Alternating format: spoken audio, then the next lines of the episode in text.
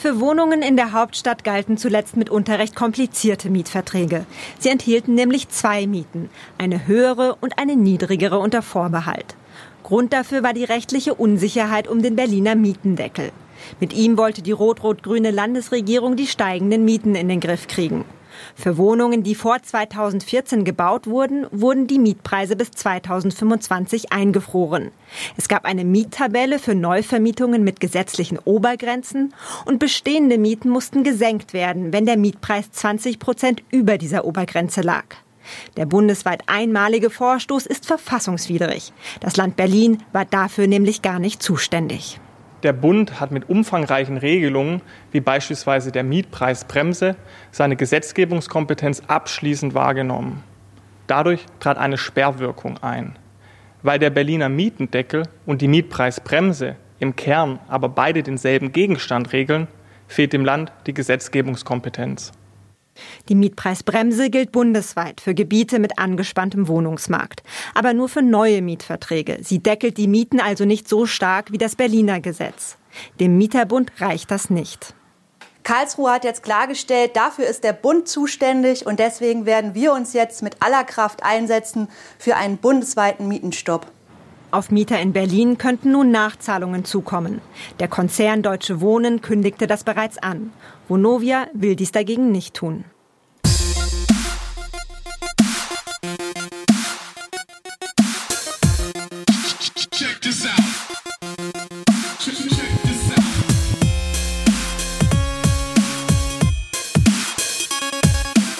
Hallo, dies ist der 51. Podcast, der Podcast und Diskurse über Diskurse mit, von und auch ein bisschen für. Und mit von und auch sehr viel für Demon, der uns heute besonders sanft und schön mit diesem ganz zarten Hallo abgeholt hat. Das fand ich sehr schön. Hi. Ich meinte aber auch gar nicht Hallo, sondern natürlich eigentlich herzlich willkommen. Weil Quink ja immer darauf besteht, dass ich nichts anderes sage als Hallo und herzlich willkommen. Wie sich das für einen guten Tagesschausprecher gehört. Ähm, Moment, wie sagen die immer? Ich weiß, ich weiß gerade den Spruch, den Spruch, doch, die, es gibt einen ganz Nee, die sagen doch immer, erst, erst kommt diese Stimme, hier ist das erste deutsche Fernsehen mit der Tagesschau. Ja, und der Gong, und dann sagen, genau, und dann kommen die Sprecher und sagen, guten Abend, meine Damen und Herren. Richtig und als stimmt. Kind hatte ich das nicht verstanden und habe immer gedacht, dass die sagen, die, meine Damen und Herren. Ich dachte, Damen das ist irgendwie ein Wort. Ich dachte, ja, das ist irgendwie ein Wort. Meine Damen und Herren. Habe mich mal gefragt, was heißt das? Damen und Herren.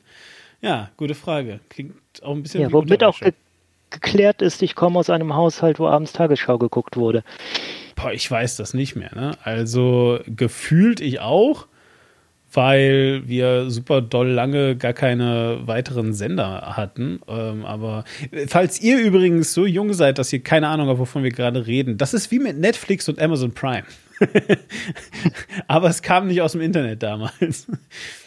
Ja, und man konnte nicht auf Pause stellen. Das richtig, war kaputt. Richtig, genau. Außerdem, ja, wobei, es kommt ja darauf an, wie äh, technikaffin du warst. Wenn du einen sehr guten Videorekorder hattest, dann äh, konntest du das natürlich auch auf Pause stellen. Eigentlich ist es echt ein bisschen, das ist eigentlich geil, ne? So, also, wenn man bedenkt, wie wenig weit wir gekommen sind in der Zeit. okay. So, also, wir sind wieder da. Äh, und für euch ja. ist das wahrscheinlich gar nicht so lange tatsächlich wie für uns. Das hängt damit zusammen, dass für euch vor allem der Gap zwischen der Folge 47 und 48, war, 48 und 49 besonders lang war. Äh, während wir äh, da aber eigentlich einfach nur es nicht hinbekommen haben zu publishen. Ähm, für uns ist das jetzt hier gerade sozusagen die erste Folge seit sehr, sehr langer Zeit. Ja, sechs oder sieben Wochen haben wir jetzt nicht aufgenommen. Wir haben wirklich lange nicht mehr aufgenommen und das äh, passiert halt manchmal im Leben. So, und ich weiß jetzt halt nicht, es ist halt äh, ein bisschen, bisschen schwierig, das irgendwie alles so aufzudröseln und so. Und deswegen würde ich jetzt einfach auch sagen, dass wir das übergehen fast schon ein bisschen, oder? Ich ähm, kann es ganz kurz zusammenfassen, was bei mir los war. Ja, ähm, willst, es, es, fing damit an, dass ich äh, so eine taube Stelle am Bein hatte und jetzt habe ich einen Thermomix.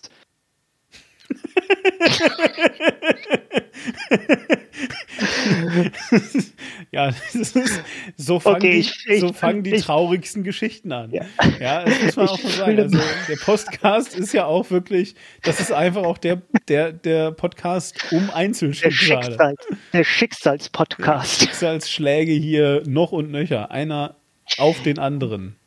Ich fülle gerade mal ein bisschen die Lücke. Ähm, wie sich herausstellt, habe ich wohl schon seit einigen äh, Jahren eine mittlerweile aktive genetisch bedingte Zöliakie. Also so eine Glutenunverträglichkeit. Ähm, ist eine Autoimmunerkrankung. Ähm, nur das wusste ich bis vor wenigen Wochen nicht. Äh, hab halt immer munter Sachen mit Gluten, also Brötchen, Pizza und so weiter, alles wo Weizen drin ist, gegessen äh, und bin davon immer kranker geworden. Mit diesem äh, Taubheitsgefühl im Bein fing es vor Jahren schon an, hatte auch gelegentlich Erbrechen und so weiter und ganz viele verschiedene Symptome, bis es jetzt so weit ging, dass ich wirklich äh, massive Schmerzen hatte und nicht mehr richtig laufen konnte. Daraufhin hat meine Ärztin mich ins Krankenhaus eingewiesen. Die haben herausgefunden, dass ich Zöliakie habe und jetzt musste ich meine Ernährung umstellen und um mir das ein bisschen zu erleichtern, hat meine liebe Frau, von der du sagst, ich soll sie nicht mehr meine Frau nennen, sondern Trixie, so, damit ist der Name jetzt auch etabliert, hat mir Ach. dann äh, zum Geburtstag, der tatsächlich erst jetzt die Woche ist, einen Thermomix geschenkt. Ah, I see. Und deswegen habe ich jetzt einen Thermomix, weil ich jetzt auch glutenfrei mich ernähren muss und das ja. mit dem Ding einfach einfacher wird. So, warum hast du nicht aufgenommen? Ja, mich hat das total verwirrt. Äh, erstmal, also das ist einer der Gründe unter anderem. Also ich war quasi schockgelähmt, als du mir das erzählt hast, weil ich habe nämlich nie, ich, das war ganz komisch, weil ich kenne ganz viele Menschen mit äh, einer äh, Glutenunverträglichkeit irgendwie und das habe ich dann also auch einer Freundin erzählt und die hat dann gesagt, nee, nee, Demon, du, das hast du falsch verstanden. Ähm, der Quink, der hat keine Glutenunverträglichkeit, der hat eine Glutenallergie. Ähm, der Unterschied ist, Menschen mit einer Unverträglichkeit, die haben manchmal Durchfall. Quink stirbt. so, ja, aber ich hatte halt einen äh, riesen Nährstoffmangel, weil ja. mein äh, Dünndarm so von meinem eigenen Körper angegriffen war bei dem Versuch, genau. diesen Fremdstoff Gluten äh, anzugreifen, genau. dass äh, der Dünndarm einfach keine Nährstoffe mehr in den Körper leiten konnte. Ja, genau. Ja, ja, nein, also ich wollte es einfach nur so sagen, weil also mich hat das super verwirrt, weil also ich äh, kenne immer wieder, und das ist bedauerlicherweise, das muss man eben auch sagen, dann halt noch dazu super verbreitet, so in dieser komischen Esoteriker-Ecke, die alle immer sofort eine Glutenunverträglichkeit haben, jeder und jede natürlich. Und ich finde das immer ganz schwierig, weil das, also, da können halt, und nochmal, ne, ich meine, ich glaube auch jetzt gar nicht, dass das, äh, dass, dass sich das alle ausdenken, nicht? Aber das ist halt einfach schwierig, wenn ähm, wenn sowas halt entwertet wird, sage ich mal, dadurch, dass irgendwelche Schwurbler ja. sich das dann zu eigen machen. Und deswegen war halt genau. das erste, weil ich irgendwie so dachte, äh, was? Oh nee, Quink ist jetzt irgendwie so ein, so ein Schwurbler geworden und so, aber dann wurde mir das also erklärt. Und deswegen habe ich es jetzt nur mal kurz angesprochen. Also für den Fall, dass ihr jetzt irgendwie so, hä? Was ist denn jetzt hier los? Also das eine, ähm, also beides ist äh, real, kann man vielleicht erstmal sagen. Und ähm, das eine ist einfach nur ein bisschen überstrapaziert von Menschen, die ähm, das halt für sich finden. Und das andere ist aber tatsächlich ähm, eher, äh, eher etwas schwieriger oder, oder, oder schlimmer, ja. sag ich mal. Also bei mir ist es, es ist wirklich eine Autoimmunerkrankung, mhm. die ich für den Rest meines Lebens haben werde. Ja, ja. Gut, aber ich will es ja auch übrigens äh, natürlich nicht Bashing machen von Menschen, die äh, diese, diese, diese Unverträglichkeit haben. Natürlich habt ihr es auch schwer. Ich wollte es einfach nur mal ganz kurz, ähm, äh, kurz, Ja, aber wir können ruhig die Leute bashen, die das als, äh, es ist ja tatsächlich gerade ein Ernährungstrend, glutenfrei sich zu ernähren. Weil das irgendwie nicht, gut sein soll. Nein, es gibt, es gibt keine wirklich wissenschaftlich nachfassbaren äh, Ergebnisse, die hm. äh, wirklich einwandfrei belegen, dass du ohne Gluten gesünder lebst. Hm. Äh, jemand, der normal gesund ist, sollte Gluten in seinem Speiseplan mit drin haben, weil der Körper ist darauf ausgelegt, seit Jahrtausenden ist der Mensch das. Normalerweise klappt das gut. Hm, okay. Ja, da lehne ich mich nicht so weit aus dem Fenster. Also über Ernährung sollte ich bestimmt nicht reden, deswegen lasse ich es einfach. Ich wollte einfach nur äh, ganz kurz dieser Verwirrung vorbeugen. Solltet ihr sie also gehabt haben, hoffe ich, dass sie jetzt aufgelöst ist. So, das hier ist nämlich aber gar nicht der Ernährungspodcast äh, von. Quink genau, welches wundervolle Thema haben wir denn jetzt gerade damit eingeleitet? Gar keins. Also gerade versuche ich genau. die goldene Brücke äh, zu schlagen, die man gar nicht merkt, weil goldene Brücken erkennt man immer daran, dass man sie vorher ankündigt übrigens. Das ist ganz faszinierend. Ja. Pass äh, auf, ich habe der Thermomix, der steht bei mir in einer Wohnung. Moment, du hast eine Wohnung extra für den Thermomix? Ist das nicht ein bisschen dekadent? Musst du dann da immer hinfahren extra, Nein. oder? Nein, nein, äh, äh, es ist äh, zufällig wohnen, ähm, wohnen Trixie, Und unser Kind und ich Frau- auch in dieser Wohnung. Meine Frau, Und- unser Kind, nee, Entschuldigung, meine Frau, mein Kind und ich. Ja, wir wohnen mit in dieser Wohnung. Hm.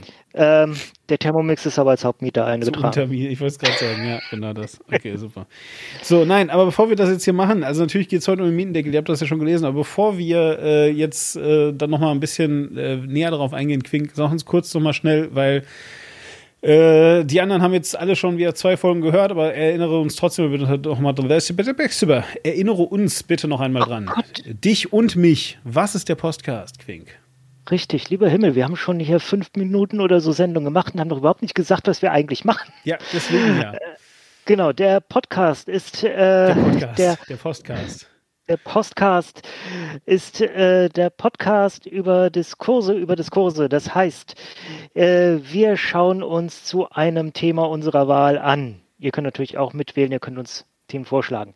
Äh, wir schauen uns an, wie wurde denn über dieses Thema gesprochen. Deswegen Postcast. Wir gucken immer zurück auf abgeschlossene Diskussionen. Es sei denn, es ist eine Diskussion, die sich nicht gut abschließen lässt oder die wahrscheinlich noch sowieso ewig weitergeht. Dann steigen wir da auch mal in, in Medias Res rein. Aber wir schauen jetzt zurück äh, auf ein Thema, das vor kurzem aktuell war und reden darüber, okay, wie wurde denn darüber geredet? War das sinnführend? War das so äh, okay oder sind die Leute alle am Thema vorbei oder gab es irgendwelche besonderen äh, Witzbolde, die versucht haben, die Diskussion für irgendwas anderes zu kapern? Und äh, gerade bei dem heutigen Thema Mietendeckel, glaube ich, da da, wir können eigentlich so viele Themen noch mit streifen, die da mit dranhängen, so Sachen wie Enteignung und äh, äh, Mietrecht, äh, also Miet, äh, Wohnungsnotstand und so weiter und so fort. Das hängt da alles mit drin und äh, über alles wurde in diverser Art und Weise debattiert. Also es wird eine sehr reichhaltige Sendung heute und die Sendung, über die wir, glaube ich, am längsten schon in der Sendung reden. Das stimmt, Ich weiß das ist so. Ja, ich Seit will- über einem Jahr, ne? Ach, lange über einem Jahr. Also äh, ich kann äh, das ja mal eben ganz kurz schauen, ob ich hier äh, ad hoc jetzt sofort mal finde, wann ich den äh, angelegt habe. Das ist, äh, wenn mich nicht alles täuscht, was der 9. Äh, Dezember äh, 2019. Da habe ich, wenn mich nicht alles täuscht, das erste Mal angefangen, Links dazu zu sammeln. Zu dem, äh, zu dem Thema. Das heißt also, es sind jetzt fast was? Ach so, ach, das warst du. Ja, ich denke immer, dass dann im, im Hintergrund mein, mein, mein Browser irgendwelche Dinge tut und irgendwie eine Werbung losgeht oder so. Ich dachte schon, hä, was ist jetzt schon wieder hier los? Naja, gut. Also jedenfalls, äh, genau, 9. Dezember 2019. Das heißt also, anderthalb Jahre äh, ist es, versuche ich dieses Thema hier schon in diesen Podcast reinzuprügeln. Und jetzt ist es uns endlich gelungen. Äh, kurzes, äh, kurzer Kommentar, weil du es jetzt gerade gesagt hast. Ja, ihr könnt uns natürlich gerne Themenvorschläge machen, ähm, aber manchmal äh, nehmen wir die dann trotzdem nicht dran. Also das ist Ja. auch überhaupt gar nicht böse gemeint, wirklich nicht. Wir geben uns große Mühe, ist halt ein Hobbyprojekt am Ende von Quink und mir. Deswegen äh, bitte, bitte, bitte und danke, danke, danke für die Nachsicht. Bitte, bitte, bitte für die Nachsicht. Ja. Egal. Ähm, danke für die, eure Nachsicht äh, äh, an der Stelle. Wir freuen uns aber trotzdem, wenn ihr uns hört und wenn ihr uns auch eure Meinung sagt, denn am Ende äh, dient dieser Podcast natürlich vor allem eurer äh, Meinungsbildung. Ja, also das heißt, ähm, äh, natürlich können wir die ganzen Sachen hier gar nicht vollumfänglich komplett aufklären. Das geht gar nicht. Dazu fehlt uns erstens die Sachkenntnis, aber vor allem halt auch einfach die Zeit, äh, das äh, dann wirklich ganz für euch aufzuarbeiten. Auf der anderen Seite haben Quink und ich einfach auch ähm, eine Meinung zu Themen. Ja, das kommt sicherlich noch dazu. Aber was wir eigentlich versuchen, ist zumindest mal aufzuzeigen, wo die Pfeiler der Diskussion sind. Und äh, da so ein bisschen mal Scheinwerferlicht drauf zu machen. Und das ist also eben das Ziel. Einfach nur nochmal, damit ihr das ähm, äh, präsent habt. So, jetzt ist also dieser, dieser Mietendeckel. Äh, der ist irgendwie ein großes Thema, genau. Und ich versuche den hier reinzuprügeln und Bevor wir jetzt ähm, äh, irgendwie, bevor wir jetzt irgendwie mit irgendwas anfangen, Quink, weißt du eigentlich noch, was der 30. Januar, der 30. Januar 2020 für ein Datum ist? Äh, der 30. Januar, du hast es gerade gesagt. Oh, Jahrestag, Jahrestag der Machtergreifung. ist es ja wirklich auch. Ja, aber okay, gut. Aber doch nicht 2020. Also, was ist am doch. 30. Was? Jedes Jahr am 30. Januar ist Jahrestag der Machtergreifung, lieber Himmel. Äh, ja, ich, der ja, 30. Januar 2020, was Ja, aber es war Tag? auch der was Tag, an dem das Abgeordnetenhaus in Berlin äh, das Gesetz zur Neuregelung gesetzlicher Vorschriften zur Mietenbegrenzung, kurz Mietenwok Bin, erlassen hat. Geht einem von der Zunge wie, äh, äh, ja. äh, weiß ich auch nicht, irgendwas, was sehr, sehr schwer von der Zunge geht. Genau, so und ähm, äh, Punkt. Ja, also das ist jetzt also erstmal äh, das Ding, genau, nämlich 2020 am 30. Januar äh, stimmt also das Abgeordnetenhaus in Berlin. Kurzer Exkurs an der Stelle, das ist quasi der Landtag, also nicht nur quasi, sondern es ist der Landtag, der heißt da nur einfach Abgeordnetenhaus. Ähm, Exkurs vorbei. Äh, also quasi der Berliner Landtag des, äh, des äh, Bundeslandes Berlin, ja, der beschließt also eben diesen, diesen ja, jetzt im, im, äh, im weiteren Verlauf der Diskussion Mietendeckel genannt, äh, dieses Gesetz. Ja, und das ist ein sehr, sehr, sehr bunter Strauß von ganz vielen Regelungen eigentlich, ähm, die ähm, wir hier garantiert jetzt nicht in, der, in ihrer ganzen juristischen äh, Breite diskutieren werden. Es sind ähm, auch viele Berechnungsformeln dabei. Das, richtig, äh, das genau. wollt ihr gar nicht, dass wir genau. die jetzt durchgehen. Aber wir haben es eigentlich im Intro ganz grob schon gehört, äh, denn im Wesentlichen sind es so, so drei, sagen wir mal, Pfeiler in diesem Gesetz, die also wichtig sind. Ähm, und äh, diese drei Pfeiler, ähm, nämlich sozusagen eine, eine ähm, maximale Obergrenze äh, von, von, von Mietpreisen, äh, dann eine, eine, ein, ein, äh, wie soll ich sagen, Stopp, äh, Stopp, Stopp, genau, ja, so, ja. Ein, so ein, so ein Mietpreiserhöhungsstopp, so, und äh, eine eventuelle Senkung von, von, von Mieten und äh, eben halt auch, ähm, also von, von bereits bestehenden Mieten, die sozusagen ähm, zwar unterschrieben, festgelegt, rechtskräftig sind und so weiter, die aber eben quasi äh, davor gemacht wurden, dann allerdings eben äh, 20 Prozent, ähm, also, also diesen, diesen, diesen Mietendeckel 20 Prozent ähm, übersteigen, dass die sogar auch nochmal angepasst werden. Also tatsächlich gilt es auch für Verträge, die bereits geschlossen sind ähm, und können die, oder galt, muss man jetzt ja sagen, nicht? Äh, haben wir gerade gehört, aber auf jeden mhm. Fall Ne, dieses Gesetz, wie es geplant ist, gilt quasi eben also auch für bereits bestehende Verträge und soll also auch die nachträglich anpassen, wenn also eben ganz bestimmte äh, Dinge eintreffen. Ja, ne? 20 Prozent über diesem, ähm, diesem, diesem absoluten Maximum, dann müssen die Mieten gesenkt werden. Und das ist schon ein ziemlich krasser Eingriff. Das kann man jetzt erstmal ganz neutral sagen.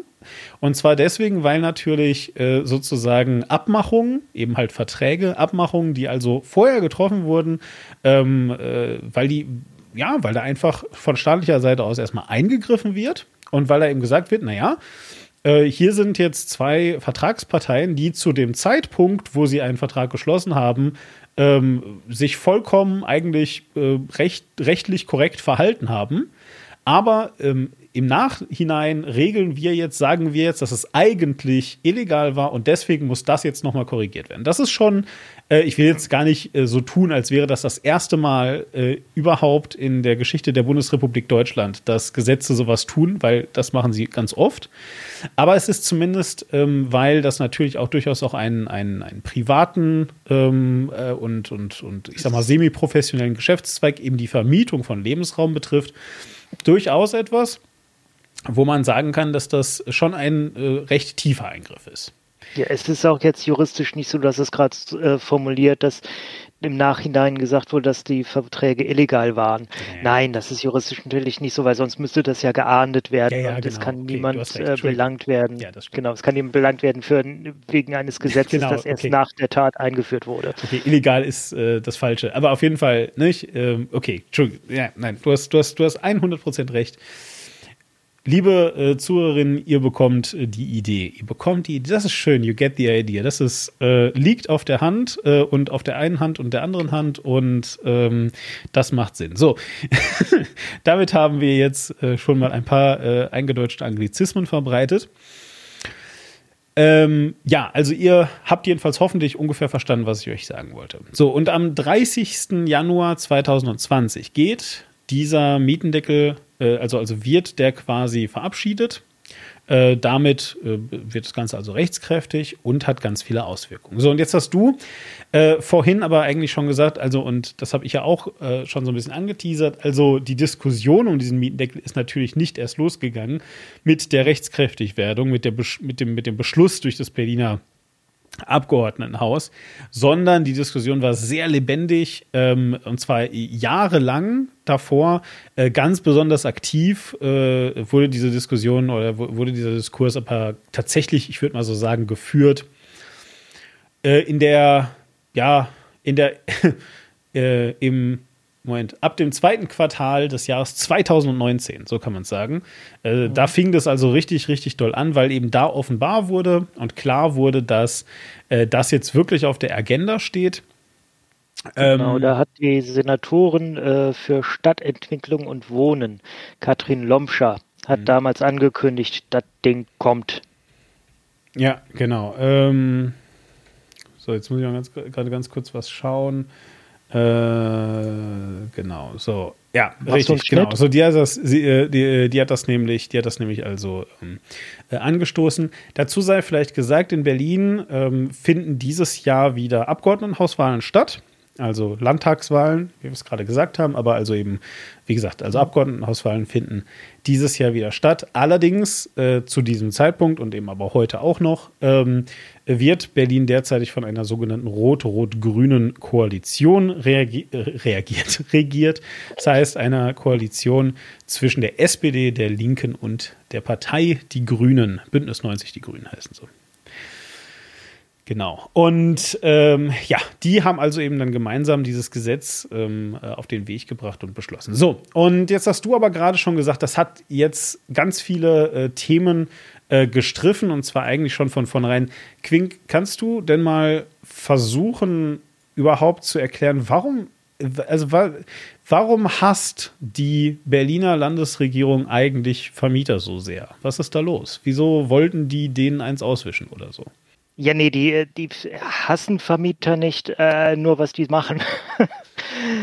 ähm, in Berlin, wie in vielen anderen deutschen Großstädten, haben wir ja gerade das Problem, dass der Wohnraum knapp äh, wird.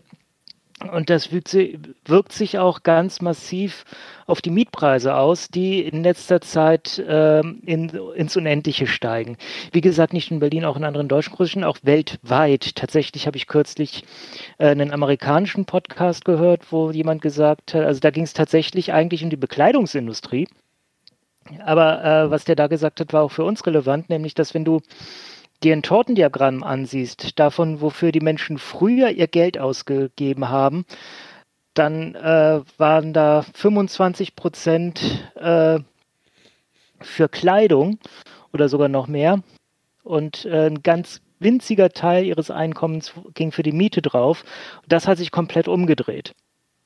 Weil Kleidung kostet heute, also die Leute haben viel mehr Kleidung, äh, sie kostet nur halt fast gar nichts mehr während äh, die Mieten explodiert sind.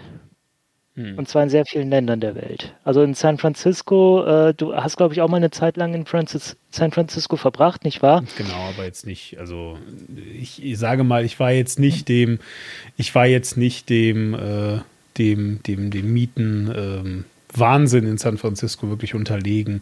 Das war. Ja. Ähm, aber San Francisco ist San Francisco ist von den Mietpreisen her mittlerweile eine der teuersten Städte der Welt. Absolut, ja. Also äh, das, das kann man ja mal, das kann man ja mal erzählen. Das war äh, damals sehr, sehr lustig. San Francisco, für die, die es nicht wissen, ist äh, tatsächlich deswegen eine der bekanntesten, würde ich mal sagen, amerikanischen Städte weil es ähm, direkt äh, neben der Napa Valley liegt. Da gibt es sehr guten Wein. Nein, sondern weil es äh, direkt neben der sogenannten Silicon Valley liegt. Und die Silicon Valley, da kommen ganz viele sehr berühmte Namen her. Äh, Microsoft natürlich allen voran, ähm, Apple und aber auch Facebook und ähm, Uber natürlich, Twitter und so weiter. Also diese ganzen äh, Tech-Companies, die kommen alle aus San Francisco oder Umgebung. Google. Google, stimmt. Äh, natürlich habe ich die jetzt äh, voll rausgelassen. Aber ihr versteht, was ich meine. Also man kann eigentlich sagen, wenn es groß ist und, ähm, und irgendwie im Internet äh, wichtig, dann kommt es irgendwie auch aus San Francisco, wenn nicht sogar genau daher. Genau. So. Und Silicon Valley, das muss man sich nicht irgendwie als so ein kleines Tal genau. vorstellen. Genau. Da sitzen die alles und das ist ein größeres Tal und da äh, sind halt verschiedene Ortschaften und da verteilen die sich so ein genau, bisschen. Exakt. Und San Francisco ist die nächstgrößere Stadt und deswegen wohnen da sehr viele von denen und weil die halt alle ein ziemlich gutes und relativ sicheres Einkommen haben. Weil als Programmierer äh, bei, bei Google, also erstmal nimmt Google sowieso nur die besten Programmierer. Und wenn du dann da mal drin bist, dann hast du es eigentlich geschafft. Und dann kannst du dir halt auch äh, mehr leisten und deswegen sind halt mit dem zur Verfügung stehenden Einkommen der Leute dort und der Verknappung des Wohnraums sind die äh, Mietpreise ins Unendliche gestiegen und konnten es auch, weil es haben sich halt Leute gefunden, die bereit waren, das zu bezahlen. Hm. Äh, ja, genau, und dazu wollte ich mich jetzt gerade kommen. Also auf jeden Fall äh, noch, weil du jetzt gerade gesagt hast, damit man sich die äh, Silicon Valley mal vorstellen kann. Das ist total, vor allem deswegen total faszinierend, weil eben in Kalifornien ähm, schon seit, ich, ich, ich, will jetzt gar nicht sagen Jahrzehnten, aber zumindest mal seit einem Jahrzehnt ähm, der Klimawandel sehr zu spüren ist und die da ein gigantisches Problem mit Trockenheit haben. Das heißt eben, dass die Silicon Valley auch äh, vor allem einfach quasi eine Wüste ist. Also jetzt nicht eine Wüste, wie man sich das vorstellt, so irgendwie die Sahara, ja, wo alles ganz feiner Sand ist, sondern einfach unheimlich krass trockener Boden mit, mit so richtig fetten Erdspalten drin ähm, wo also nur Pflanzen wachsen, die super, super widerstandsfähig sind und mit sehr wenig Wasser auskommen, die sehr tief wurzeln und so weiter.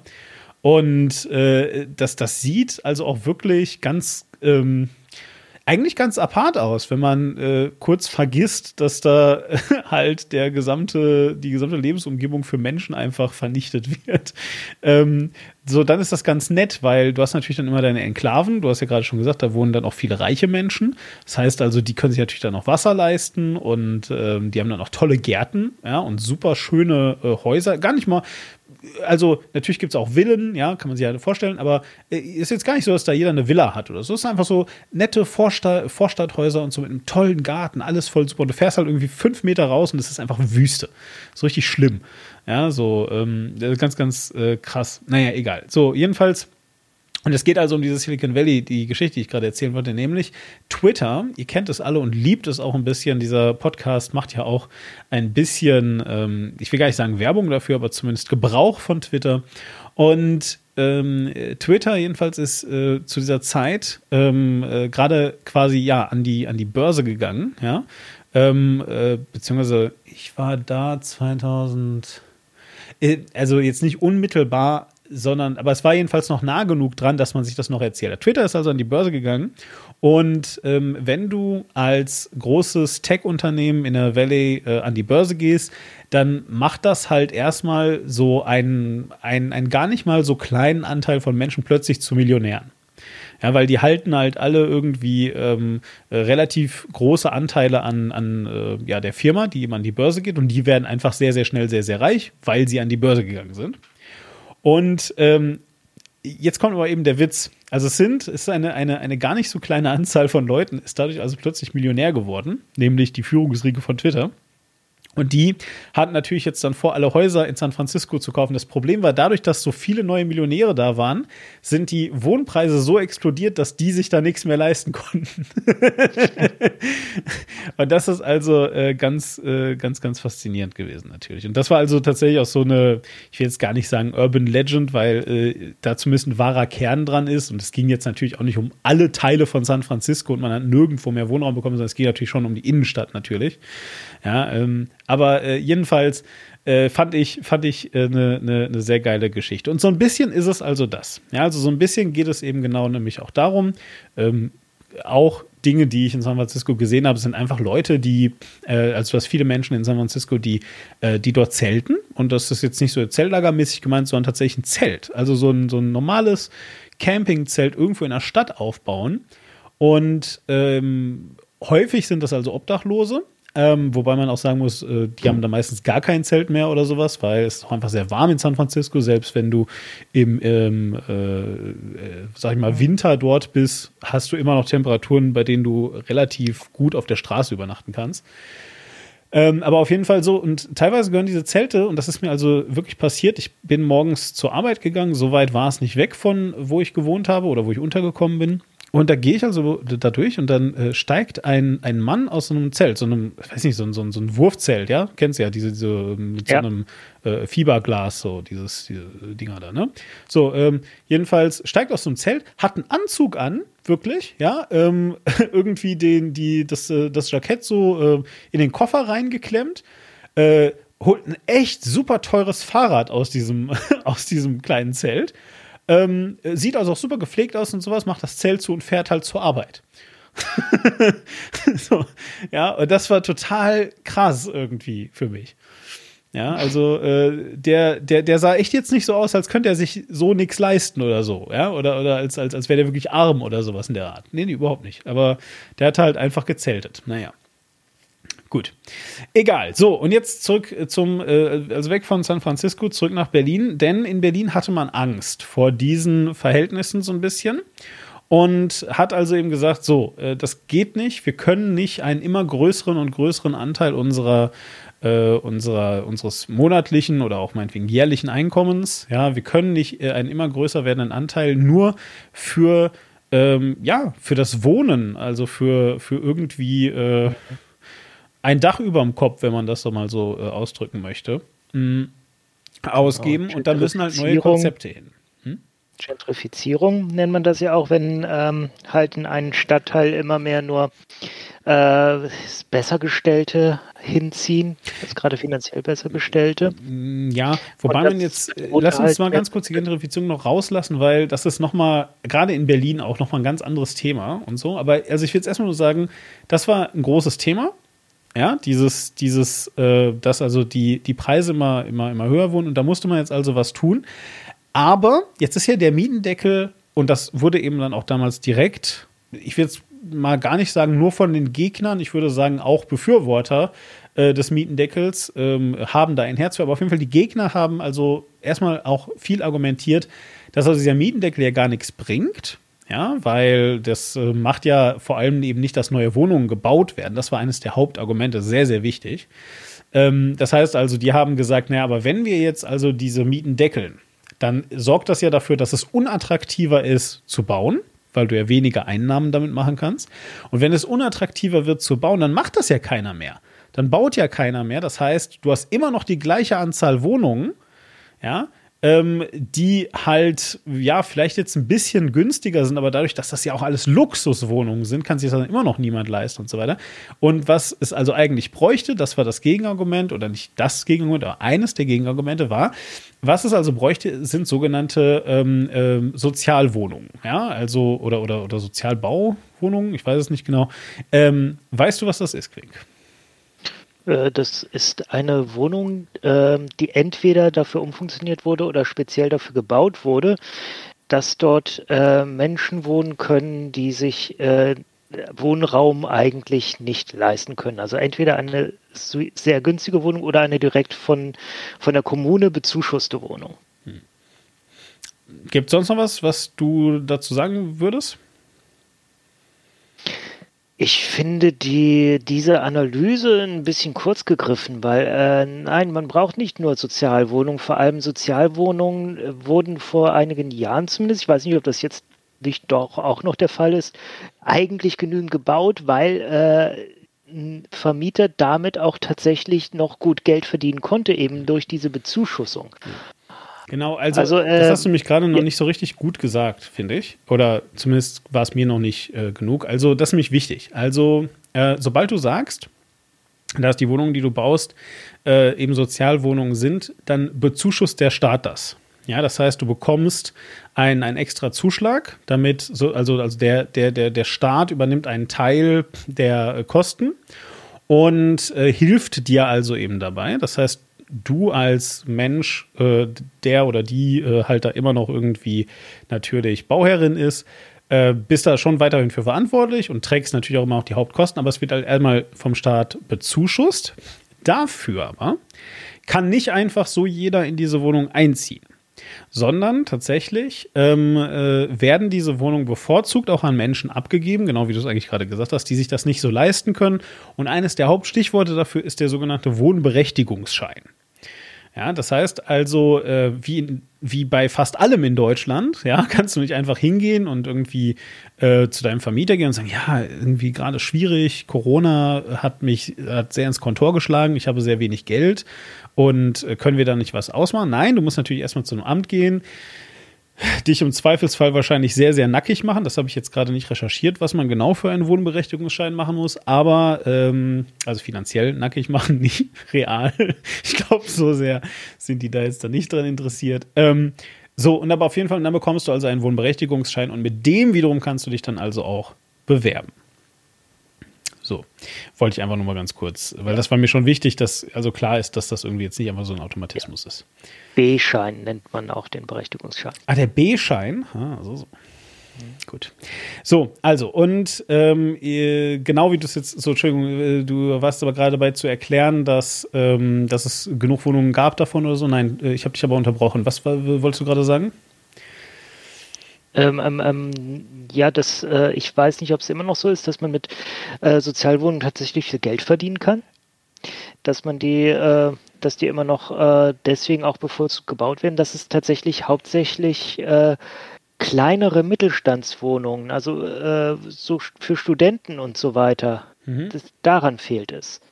Ja. So vernünftige WG-Wohnungen für Leute, die auch noch nicht oder nicht viel verdienen, aber halt schon so, dass man sagen kann, okay, die sollten da eigentlich sich Wohnraum leisten können. Die müssen ja auch irgendwo äh, ihr Bett hinstellen.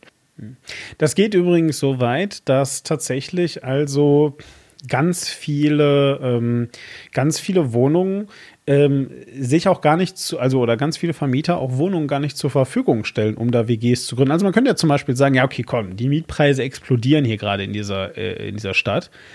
Dann nehmen wir jetzt halt diese drei Zimmerwohnungen und weil es eine Drei-Zimmer-Wohnung ist, mieten wir die einfach zu dritt. So, wir sind irgendwie Menschen, die entweder Freunde sind, kann ja sein, oder eben halt auch einfach Leute, die hier alle studieren wollen. Ja, machen wir halt eine WG. Ja, so, weil äh, das hier ist ein absehbarer Zeitraum und so weiter und so weiter. Aber, und das ist der äh, Witz, ähm, das kannst du als Vermieter ja auch einfach, äh, ja, nicht wollen. Also, also du bist ja nicht verpflichtet, denen eine Wohnung zu geben.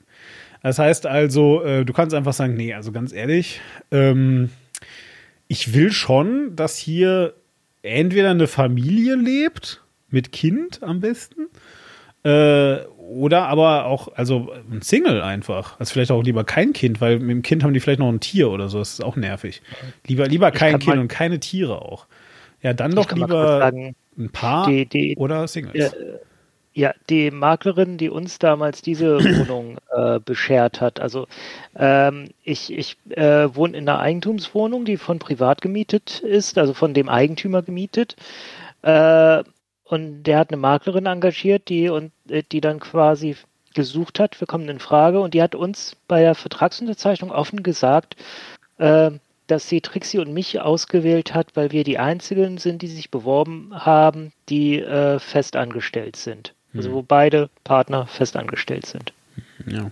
Ja, eben, so ist das halt nicht. Und ähm, da gibt es also jedenfalls jede Menge, jede Menge Sachen, die äh, da also, die also da schwierig sind. So, also, und jetzt kommt dieser Mietendeckel um die Ecke und der sagt also, oder der verspricht, ähm, wir möchten jetzt bezahlbaren Wohnraum schaffen und zwar nicht nur äh, durch eben diesen, diesen Neubau. Und übrigens, das äh, habe ich jetzt gerade natürlich noch ausgelassen, das ist auch sehr wichtig zu verstehen. Es ist nicht so, dass, diese Sozial, äh, dass dieser Sozialbau dann in irgendeiner Form ähm, einfach für immer und ewig da ist. Ja, oder dass der Staat vielleicht Anteile an dieser Wohnung hält oder irgendwie sowas, sondern das ist alles zeitlich befristet. Das heißt, du bist zwar als bezuschusster Vermieter, Vermieterin ähm, dazu verpflichtet, diesen Wohnraum dann eben auch, ne, wie wir gerade gesagt haben, mit diesem Wohnberechtigungsschein und so weiter ähm, herzugeben, aber nicht für immer und ewig. Also das hört irgendwann auf. Ich kann jetzt gerade wirklich nicht sagen, wann. Ähm, Im Zweifelsfall sind es zehn Jahre oder sowas. Ja. Ähm, also es ist auch nicht so, dass es irgendwie nur ein Jahr ist oder so, aber ähm, es, ich will einfach sagen, es ist eine absehbare Zeit und danach ähm, ist die Wohnung quasi free for all. Ja? Also danach kann man einfach sagen, gut, okay, und jetzt ähm, äh, will ich hier aber äh, richtig geilen Villa-Komplex draus machen und ähm, äh, Eigenbedarf melde ich jetzt mal an und so weiter und so weiter. Und all diese Tricks und äh, will jetzt halt erstmal meine ganzen Mieter hier rauskriegen, weil ich möchte jetzt hier richtig eine geile Bude draus machen. Und ich finde, da können wir jetzt auch sehr gut endlich überleiten zu dem, was du vorhin gesagt hast. Quing, was ist denn jetzt eine Gentrifizierung eigentlich? Das ist, äh, wenn ein äh, Viertel, wo vorher eher Niedriglöhner, wie sagt man es, ja, finanziell weniger gut gestellte Menschen äh, gewohnt haben, ähm, wenn dort immer mehr äh, besser bestellte hingehen. Äh, es gibt in meiner Heimatstadt Bremen ein wunderschönes Beispiel, nämlich das Viertel. Ähm, eigentlich das Steintorviertel, wird aber von allen nur das Viertel genannt. Das war früher die Gegend, da bist du nicht hingegangen. Da waren äh, die Drogenabhängigen und was weiß ich nicht für schlimme Leute. Und da hat sich aber eine ziemliche, äh, sehr radikale freie Kulturszene breit gemacht. Äh, vorangetrieben auch von meinem lieben Freund Günter Kaas, alias Meister Propper. Der nannte sich so, weil er halt so ähnlich aussah wie die Werbefigur Meister Propper. genau, ist leider, ähm, ja, hat sich vor, äh, ich glaube, mittlerweile sind es schon über 15 Jahre das Leben genommen. Mhm. Ähm, der äh, erste Song auf dem ersten Album von, ähm, von Flomega ist ihm gewidmet. Äh, genau, und äh, Leute wie der haben halt das Viertel dann auch sehr äh, wiederum lebenswert gemacht. Da waren halt, da war halt eine sehr fantastische Kulturszene, auch natürlich ein bisschen von ähm, den, den ganzen ähm, ja, Defekten, die die Leute hatten, vorangetrieben, dass die ähm, dass Menschen einfach auf, äh, aus meinetwegen, vielleicht war es nur Drogenabhängigkeit, vielleicht waren es auch tatsächlich äh, psychische Zustände, die sie vom Rest der Bevölkerung wenig und abgeschnitten haben, die daraus halt ganz fantastische Kunst gemacht haben.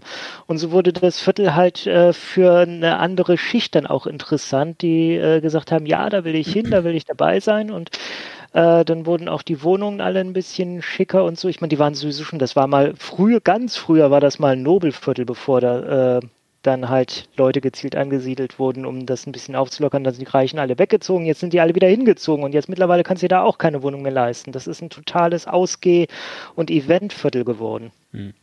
Ähm, die Effekte der Gentrifizierung sind übrigens sehr, sehr komplex. Also das muss man jetzt dazu sagen. Und ja. wir können hier und werden hier definitiv jetzt nicht die Gentrifizierung komplett äh, erklären können. Also ihr müsst euch das einfach so vorstellen, für die, die es gerade zum allerersten Mal hören ähm, dass es Menschen gibt, die sich da ähm, äh, mit, also die, die, die da nicht nur Doktorarbeiten zu verfassen, sondern die sich also da auch, das ist ein richtiges Forschungsfeld, wo man sich also sehr, sehr intensiv beschäftigen kann. Also bitte seht uns das nach, dass wir jetzt natürlich nicht ähm, alles über Gentrifizierung hier sagen. Der Effekt ist allerdings tatsächlich genauso wie Quink das gesagt hat. Und ähm, abgesehen davon, dass also einfach nur der Wohnraum bezahlbar ist und das irgendwie daher so aus der Magie heraus geboren ist, ähm, gibt es also noch ganz viele andere Effekte. Ja, also zum Beispiel äh, ist einer der Gründe, für Gentrifizierung beispielsweise, ne, klar, du hast eben diesen günstigen Wohnraum und Quink hat vorhin schon einen ganz guten äh, Hinweis gegeben.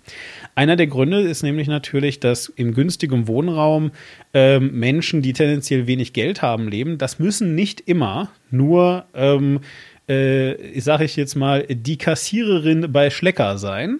Ich weiß, Schlecker gibt es nicht mehr, das war ein Zitat. Mhm.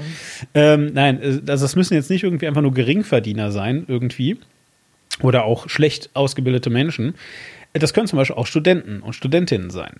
Und es wird euch wahrscheinlich jetzt nicht so besonders überraschen, aber äh, studierende Menschen sind irgendwann halt auch mit dem Studium fertig. Und wenn die fertig sind, tendieren viele studierende Menschen dazu, eher gut bezahlte Jobs zu bekommen. Ja, wir haben jetzt erst kürzlich über das Wischen, äh, über das Wischen, Wischen, wir haben erst kürzlich über Wischen geredet, über das Wissenschaftsprekariat gesprochen mit der Toni. Ja. Ähm, das heißt aber, ne, also gerade wenn man äh, nach dem Studium eben einfach ganz, ähm, ähm, wie soll ich sagen, rücksichtslos in die Wirtschaft geht, so wie ich zum Beispiel, kann man da wirklich, und das soll jetzt nicht irgendwie ironisch oder sowas sein, äh, einfach mitunter sehr viel Geld machen. So, ja, und dann äh, hast du plötzlich an einem Ort, der eigentlich ähm, an den du ursprünglich mal gezogen bist, weil ähm, es halt günstig ist, hast du da Leute sitzen, die plötzlich sehr viel Geld verdienen, die sich aber vielleicht auch einfach da wohlfühlen. Ja, also sowas passiert. Menschen, wenn die mhm. irgendwo leben, äh, arrangieren sich auch mit ihrer Umgebung. Die finden die Döneria geil, die da ist. Die finden das Pub geil, das da ist. Äh, finden das Mini-Kino geil, was da ist, weil dieses kleine Mini-Kino, das kann sich da die, Mina, die Mieter auch leisten. Solche Dinge. Mhm. Ja, und nur dadurch ja. steigen dann halt irgendwann die Preise, weil äh, die erhöhen halt das verfügbare Einkommen in der Gegend. Genau. Dann wird das alles insgesamt ein bisschen besser. Dann äh, steigen erstmal die Preise und ziehen da plötzlich andere Leute hin, weil die Gegend auch immer begehrenswerter wird. Richtig. Und naja, so äh, kommt das alles in einen Prozess, wo halt die ganze Gegend langsam einfach immer in Anführungszeichen besser wird. Also es wird zu einer besseren Gegend, wie man so schön sagt. Und damit werden dann die ursprünglichen Leute, die da gewohnt haben, eben die ganzen verrückten Kleinkünstler und äh, was weiß ich für Menschen, äh, eben die Kassiererin bei Schlecker, die du vorhin genannt hast, die werden dann da nach und nach verdrängt, weil die Vermieter die auf einmal nicht mehr haben wollen. Wenn sie dann einfach nur einmal kurz äh, die Wohnung renovieren können und dann können die die schon für einen sehr viel höheren Mietpreis schon von Anfang an neu vermieten. Genau, und das wird also auch dann durchaus da einfach äh, von Menschen natürlich vorangetrieben, weil also zum Beispiel, sage ich jetzt einfach mal, äh, besagte Studentin, ja, die also dann dort wohnen bleibt, weil es ihr einfach dort gefällt, könnte ja auch dann vielleicht auf die Idee kommen, die Wohnung zu kaufen. Ja, äh, in der sie da lebt, weil das auch einfach eine ganz nette Altersinvestition ist. Die Wohnung ist jetzt auch gar nicht so teuer und da kann man ja auch ganz viel draus machen. Und oh, guck mal, es ist Altbau und so. Ja, diese ganzen Sachen eben. Ähm, jedenfalls so, und dann fängst du also auch einfach an, und das ist auch gar nicht verwerflich, ja, also wir wollen das jetzt hier nicht so darstellen, dass das böse Leute sind, die das machen, sondern ähm, es wird eben einfach dieser Wohnraum, der dann existiert, einfach auch aufgewertet, teilweise direkt von den Menschen, die da leben und teilweise natürlich auch einfach von Investoren, die einfach dann Geschäft wittern und so weiter. Also, wie gesagt, das ist jetzt nicht so, dass das, dass das alles, dass Gentrifizierung ein grundböser Prozess ist, nochmal, aber das ist halt eben alles komplexer als das. So. Mhm. So, und aber als das jetzt äh, losging, ähm, das wollte ich jetzt nämlich noch ganz, ganz kurz sagen. Ähm, äh, also, ne, und, und Gentrifizierung ist also auch ein äh, Kampfbegriff, kann man sagen. Das ist. Ähm, mhm. Also äh, eigentlich nicht, aber wird manchmal als solches verwendet. Genau, ja, ja. Ähm, es ist sehr faszinierend. Es gibt da einen ähm, Mensch, heißt André Holm. Du hast, glaube ich, irgendwie vorher geschaut. Äh, was ist der gewesen, der Mann? Äh, Staatssekretär in der Senatsverwaltung für Stadtentwicklung und Wohnen. Genau. So, ähm, äh, das war der. Und zwar sehr, sehr, sehr kurz nur. Äh, warum das so war, vielleicht sagen wir, ich sage es einmal kurz so. Ähm, der hat nämlich äh, tatsächlich äh, in der ehemaligen DDR gelebt und ähm, war da auch schon erwachsen, gerade so. Ähm, und hat also, ähm, ja, wie soll ich sagen, sich bei der, bei der, äh, ich weiß gar nicht, Staatssicherheit oder einfach nur SED, weißt du es? Ich glaube, Staatssicherheit habe ich gerade im Kopf. Weiß es leider nicht. Äh, also ich habe im Kopf, dass er sich irgendwie bei Staatssicherheit beworben hat. Und ähm, dann ist aber halt die DDR einfach zusammengebrochen. Und das ist jetzt nichts, was du ganz fett auf deinen Lebenslauf draufschreibst. Und aus diesem Grund ist daraus ein Riesenskandal entstanden. Äh, und er musste sofort seinen Posten wieder räumen. Das ist aber gar nicht der Punkt, auf den ich gerade hinaus möchte, sondern worauf ich eigentlich erstmal hinaus will, ist, äh, dass nämlich André Holm tatsächlich ähm, einer der Menschen ist, die also äh, über Gentrifizierung geforscht haben, auf diesem Feld geforscht haben und so weiter. Und dass der tatsächlich ähm, ganz aus Versehen ins ähm, Fadenkreuz von äh, Ermittlungsbehörden geraten ist, äh, weil nämlich in seinen Arbeiten, die er verfasst hat, ganz oft das Wort Gentrifizierung vorkam. Und es gab in Berlin äh, zu der Zeit, als es passiert ist, einen Menschen, der da rumgelaufen ist und der hat äh, teure Autos angezündet. Ja. Und ähm, man hat, äh, sage ich mal, im Umfeld dieser, dieser, ähm, da, da, waren keine Menschen mehr drin. Also es ist jetzt nicht so, dass da Leute gestorben sind, aber es sind trotzdem Autos, also Sachbeschädigung. Ähm, äh, so und äh, in der Umgebung hat man, äh, also oder äh, sagen wir mal, in, in diesem Tatzusammenhang hat man also auch, ähm, äh, sage ich mal, ähm, ja, Geständnis ist ja das falsche Wort, aber ähm, sagen wir einfach das Wort Gentrifizierung äh, häufig gehört äh, beziehungsweise gelesen, also Leute, die, die dazu ähm, Nachrichten oder die Person, die dazu Nachrichten verfasst hat, also, hat also eben auch äh, über Gentrifizierung gesprochen, dass das also scheiße sei. Und dann hat man einfach eins und eins zusammengezählt und hat festgestellt, also der Typ, der hier Autos zusammen, äh, der, der, der hier Autos anzündet, der redet über Gentrifizierung oder vielleicht auch die Frau. Der André Holm, der schreibt auch über Gentrifizierung. Also ist ja wohl ganz klar, dass der das ist. Ganz klar. Und das ist jetzt kein Witz. Und es gibt eine ähm, äh, Alternativlos, ein sehr schöner Podcast von äh, Frank Rieger und Fefe. Äh, das ist die Alternativlos Folge 40. Wir verlinken das hier.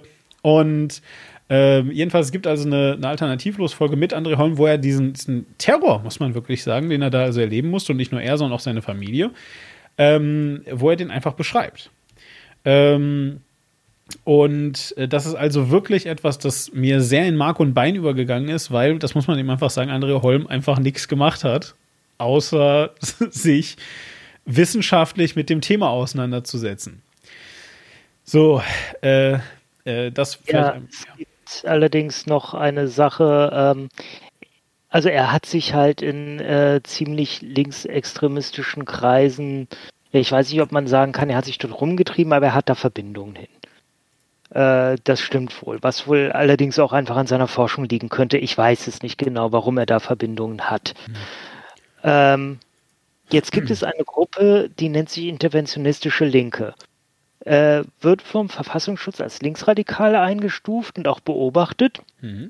Und äh, die hatte ähm, ja, die hat ein Strategiepapier irgendwann mal aufgesetzt und da stehen Sachen drin, von denen man meinen kann, äh, das klingt ja ziemlich genau so wie der Mietendeckel, wie die rot-rot-grüne Regierung ihn beschlossen hat. Und zufällig kam dieser Mietendeckel, äh, dieses Mietendeckel-Ding ja in einer Zeit, wo André Holm eben Staatssekretär war, der Kontakte in diese interventionistische Linke hat. Und da äh, kam eben der Verdacht auf, dass diese mh, hm, Linksextreme vom Verfassungsschutz, also äh, ich sage jetzt mal äh, nach Verfassungsschutzdefinition linksextrem. Ich weiß nicht, wie links. Ich habe mich nicht so eng mit dieser Gruppe befasst, dass ich beurteilen könnte, wie zutreffend die Einschätzung des Verfassungsschutzes ist. Ähm, aber der Verdacht kommt halt auf, dass, äh, dass über André Holm diese äh, vom Verfassungsschutz beobachtete Gruppe äh, eben Einfluss auf ein wichtiges Gesetz der Senat des äh, Berliner Abgeordnetenhauses genommen hat. Und wenn das so wäre, dann wäre das schon nicht ganz cool. Es sei denn natürlich, das Gesetz wäre am Ende voll cool. Und ja, darüber reden wir jetzt, nicht wahr? Naja, ähm, machen wir eh gerade die ganze Zeit schon. Ähm, ja. Aber auf jeden Fall ist das sicherlich, ist das sicherlich ähm, äh, ein Blickpunkt. Wie ihr euch vorstellt. Genau, und ist ja auch äh, an der Stelle vielleicht kurz ein Ausschnitt darüber, wie die De Debatte verlief, wo wir eigentlich drüber reden Da wollte ich jetzt gerade drauf das, kommen, ja. Hm, erzähl. Ah ja, da, da, ja, die, äh, also es gab halt einen relativ großen Teil von äh, Diskussionsteilnehmern, die äh, ständig gesagt haben, dieses Gesetz oder dieser Gesetzentwurf, überhaupt der Vorschlag, die Idee allein ist grundsätzlich sozialistisch und linksextrem und darf so in einer freien Gesellschaft nicht sein es ist schön, wie, wie du das auch wirklich, äh, wie du das halt auch wirklich äh, versuchst zu beschönigen. Ja, ähm, weil, also, das, das klingt halt so, als, als wenn da, als wenn sich die Menschen zu einem Tee getroffen hätten und dann so mit abgespreiztem kleinen Finger Dinge gesagt hätten wie Eure Armut kotzt uns an! Regulierung führt nach Pyongyang! Nie wieder Sozialismus! Könnte ich noch einen Keks zum Tee haben? Äh, nein, das sind tatsächlich also ähm, Schilder, äh, die ähm, äh, äh, Schilder, äh, die, die auf einer, die auf einer Kundgebung, einer, einer Demo am 9. Dezember. Ähm, äh, da hat echt jemand ein Eure Armut kotzt mich an Schild hochgehalten? warte, ich überprüfe das. Ähm, ja. Mit vergoldetem Rand? Oder was? Äh, warte. Nee, sieht sehr, sehr billig aus tatsächlich. Ähm, Aber schön ist auch, alle Wege der Regulierung führen nach Pyongyang. Zum Beispiel. So, und äh, das Ganze, diese, diese Demo, Kundgebung, Dings, ähm, äh, wurde also vom ähm, Mietwahnsinn-Bündnis irgendwie ähm, äh, äh offengelegt. Also man kann jetzt zumindest mal sagen, das Mietwahnsinn-Bündnis scheint ähm, äh, auch eine, eine ähm, Koalition gegen, sage ich mal, den unregulierten, ähm, äh, den unregulierten Wohnungsmarkt zu sein. Ja, äh, das heißt also, kann jetzt natürlich auch sein, dass die äh, nur die schlimmsten Schilder fotografiert haben. Da werden auch sehr viele gemäßigt Leute gewesen sein. Aber ich will einfach nur sagen, es ist also jetzt nicht so, dass da immer ähm, dass da immer äh, nur die gemäßigten Stimmen zu Wort kamen. Auch äh, Menschen, die wir immer mal wieder hier im Podcast, sage ich mal, im Geiste zu Gast haben, wie zum Beispiel Rainer Meyer, schreibt, äh, schreibt Sachen am 30. Oktober 2019 auf seinem Twitter-Account wie Populisten Habeck bei der SPD-Verblockparteiung, denn die Partei, die Partei, die hat immer recht. ja, also man, man merkt das schon. Ähm, äh, ein, ein sehr sachlicher Diskurs. Ähm, ja, ja, Rainer Meyer nochmal für die, die es nicht wissen, äh, agiert unter dem Künstlernamen Don Alfonso. Richtig, genau. Und äh, dann haben wir hier außerdem natürlich noch äh, eine Meinung von einem äh, Freund, einem persönlichen Freund von Don Alfonso. Hm äh, weißt du, wer es ist? Äh, die Person Nicht. hat einen Artikel in einer namhaften äh, deutschen Zeitung mit vier Buchstaben geschrieben. Und ähm, äh, zufällig äh, ist diese Person Chefredakteur genau jener Zeitung. Zufällig, ja. Dann ist es der Ulf. Der Ulf. Und der Ulf hat eine Meinung, äh, die nennt er Bürger allein zu Hause. Und ich würde euch super gerne sagen, was Ulf dazu gesagt hat, aber leider müsste ich dafür Welt Plus abonnieren. Denn er hat das zwar am 30.08.2019 gesagt, aber er findet, dass seine Meinung so wichtig war, dass man auch heute noch Geld dafür bezahlen muss. War vor allem so gut. Das war die beste Meinung, Ulf. Ja. Beste Meinung. Wirklich. Beste also, Meinung. Das ist einfach Qualitätsmeinung vom Ulf. Porsche-Meinung. So, und ähm, dann ne, äh, gibt eben aber auch noch andere äh, Sachen, die also der äh, äh, Don Alfonso geschrieben hat, wie zum Beispiel und an jedem Tag, da die Bundesregierung wackelt und die Grünen in die Regierung reinkommen, werde ich alle anderen Reißleinen ziehen. Behalten wird nur, was historischer Besitz ist oder selbst genutzt wird.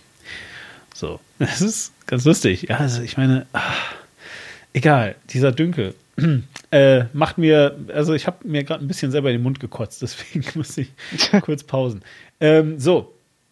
Ähm, nein, aber jetzt mal ganz im Ernst. Ähm, also das ist so die eine Seite. Ja, also es äh, wurde tatsächlich schon mit harten Bandagen gekämpft und es, wir, es wurde also auch andauernd, es wurde also auch andauernd wurden auch Sachen gesagt, wie zum Beispiel vom ähm, äh, lieben Stadtvermieter, ein anderer Twitter-Account, ähm, der äh, und ich zitiere das, also ich, ich, lese das jetzt hier wirklich vor, sowas schreibt am ähm, 31. Äh, August 2019. Wer bis vor kurzem behauptete, der Mietendeckel sei eine von R2G, also Rot-Rot-Grün, äh, und vor allem äh, SED nur ein Zwischenschritt äh, auf dem Weg zur Enteignung, um die Immobilienwerte zu drücken, wurde als Spinner belächelt. No longer. Äh, Berlins SED-Bausenatorin, Klammer auf, seit 1981 Mitglied, Klammer zu, hat genau das vor. So, also einfach um das äh, ein bisschen klar zu machen. Äh, diese, diese, wie soll ich sagen, sehr krasse Diskussion 2019 ging die genau so. Ja, also ähm, die SED, möchtest du kurz vielleicht mal sagen, was die SED ist? Äh, die Sozialistische Einheitspartei der DDR. Genau. Ja, also das ist die, das ist die, ähm, ja, wie soll ich sagen, Staatspartei gewesen. Es gab äh, genau. äh, die sogenannten Blockflötenparteien irgendwie. Das waren äh, so auch erlaubte Parteien in der DDR, die aber irgendwie äh, aufgrund von Wahlmanipulation einfach niemals gewählt wurden. Ja. Nicht mal unbedingt Wahlmanipulation, sondern das waren die, diese Parteien äh, existierten ja nur deswegen, ja. weil die SED ihnen erlaubte zu existieren. Das waren quasi nur Alibi-Satellitenparteien rund um die SED, die komplett von der SED abhängig waren. Es gab tatsächlich im Osten auch eine CDU, bei der Angela Merkel zum Beispiel schon äh, Mitglied war vor der Wende. Ähm, aber das war prinzipiell nur eine Strohmann-Partei, damit der SED sagen konnte, ja, guck mal, es gibt auch andere Parteien. Ja, absolut. Ähm, nee, und ähm, äh, worauf wollte ich hinaus? So, aber die SED jedenfalls ist mit dem äh, Zusammenbruch der äh, Deutschen Demokratischen Republik und dem äh, Aufgehen der ähm, äh, damals äh, Ostbundesländer, dann irgendwann neuen Bundesländer, heute dem Osten der Bundesrepublik Deutschland, ähm, einfach ähm, auch verschwunden. Die gibt es nicht mehr. So, und es wird das aber halt. Nicht ganz. Hm? Das stimmt nicht ganz. Wieso? Die ähm, erst, also es wurde aus der SED erst die PDS und dann durch Zusammenschluss mit der Wahlalternative Soziale Gerechtigkeit, der WASG von Oskar Lafontaine, wurde daraus die, äh, erst übergangsweise die Linkspartei und heute die Linke. Äh, und die haben sich vor Gericht tatsächlich erstritten, dass sie ganz offiziell als Nachfolgeorganisation der SED anerkannt werden. Aha, also sind okay. ganz offiziell sind sie äh, aus der SED entstanden. Das haben die deswegen gemacht, weil äh, sie dadurch Zugang zu ziemlich äh, beachtlichen Restvermögen der SED bekommen haben. Mhm. Also das äh, gehört jetzt quasi denen. Ähm, ja, es ist, es ist einfach faktisch so, die Partei Die Linke ist aus der damaligen sozialistischen Einheitspartei der Deutschen Demokratischen Republik entstanden. Ja, entstanden mag ja sein, aber es gibt sie trotzdem nicht mehr. Darum, das ist der Punkt. Also es ist, es, ja, also die, ja, äh, also die Linke und SED, SED, sind nicht 100% deckungsgleich. Das, ja, äh, exakt. Das ist halt so, als würdest du sagen, es ist halt eben so, als würdest du sagen, ja, ähm, äh, der äh, Zentrumsgesundheitsminister Dingsbums Spahn Jochen oder wie Jens. er heißt. Sebastian, wie heißt er eigentlich? Jens. Jens. Jens. Was auch schön passt. Jens. Hier, altes ja. Zitat aus äh, meiner, meiner uralten äh, von der Kanalsendung. Nein, alles nur nicht so ein Scheißname wie Jens. Ja, genau. Nein, aber auf jeden Fall, äh, ja, so, und dann kann ich auch sagen, ja, aber äh, so die, die CDU sagt doch auch, dass sie irgendwie Nachfolgepartei des, der, äh, der Zentrumspartei ist und bla. So, ja, das mag ja alles sein, aber trotzdem hat der Jens ja, Spahn mein, nichts mehr damit zu tun, verstehst das du? Das ist in gleicher Art wie, ähm, wie Deutschland heute ähm, Nachfolgeorganisation des Deutschen Reiches ist. Ja, genau. Aber ja. lass uns das jetzt auch einfach gar nicht mehr zu, zu, zu weit treiben. Ich will einfach, eigentlich wollte ich, das Einzige, was ich damit sagen wollte, war einfach nur, dass also 2019 noch vor dem Gesetz eben einfach extrem mit harten Bandagen gekämpft wurde und, und ähm, also wirklich ja. das, das schlimmste Horrorszenario ever überhaupt an die Wand äh, gemalt wurde und einfach gesagt Jetzt wurde, kommt der Kommunismus. Genau, jetzt kommt der Kommunismus. Deutschland bricht hier einfach zusammen. Ähm, das wird Vorbildcharakter haben. Äh, Berlin wird, wird äh, also ne, quasi im Chaos versinken, weil plötzlich alle Vermieter, die das zusammenhalten? Eh, du, ich habe keine Ahnung. ähm, äh, weil die da alle irgendwie dann ihre, ihre Sachen zurückziehen und so weiter. Okay, und ich möchte jetzt gerne etwas erwähnen, aber dass ich es an just dieser Stelle erwähne, äh, hat natürlich einen Grund und der ist ein bisschen, ja, also ich mache jetzt quasi eine Verschwörungserzählung auf, die aber möglicherweise, äh, also ich sag mal, es, es ist ein, ein auffälliger Zusammenhang. Mhm. Nämlich hat Berlin die Eigenart, die Eigenheit, dass äh, zwei Firmen, nämlich äh, Deutsche Wohnen und Vonovia, äh, einen sehr großen Teil der Wohnungen in der Stadt kontrollieren, dass die denen gehören. Ich glaube 25 Prozent oder so. Also es ist wirklich äh, ein beachtlicher Anteil. Das heißt, da sind zwei sehr große Firmen, auch mit entsprechend äh, Geld im Hintergrund, die ein sehr großes Interesse natürlich dran hatten, dass ein solcher Mietendeckel, der äh, ganz massiv ihre Einnahmen schwächen würde in der Stadt, dass das nicht durchgeht. Mhm. So, ich habe keinerlei Beweise dafür, eventuell weißt du was, äh, dass äh, die da aktiv Einfluss genommen haben auf die Art der Berichterstattung, auf die Art des Diskurses. Aber es ist halt, äh, darauf Einfluss zu nehmen, wäre halt massiv in ihrem Interesse gewesen.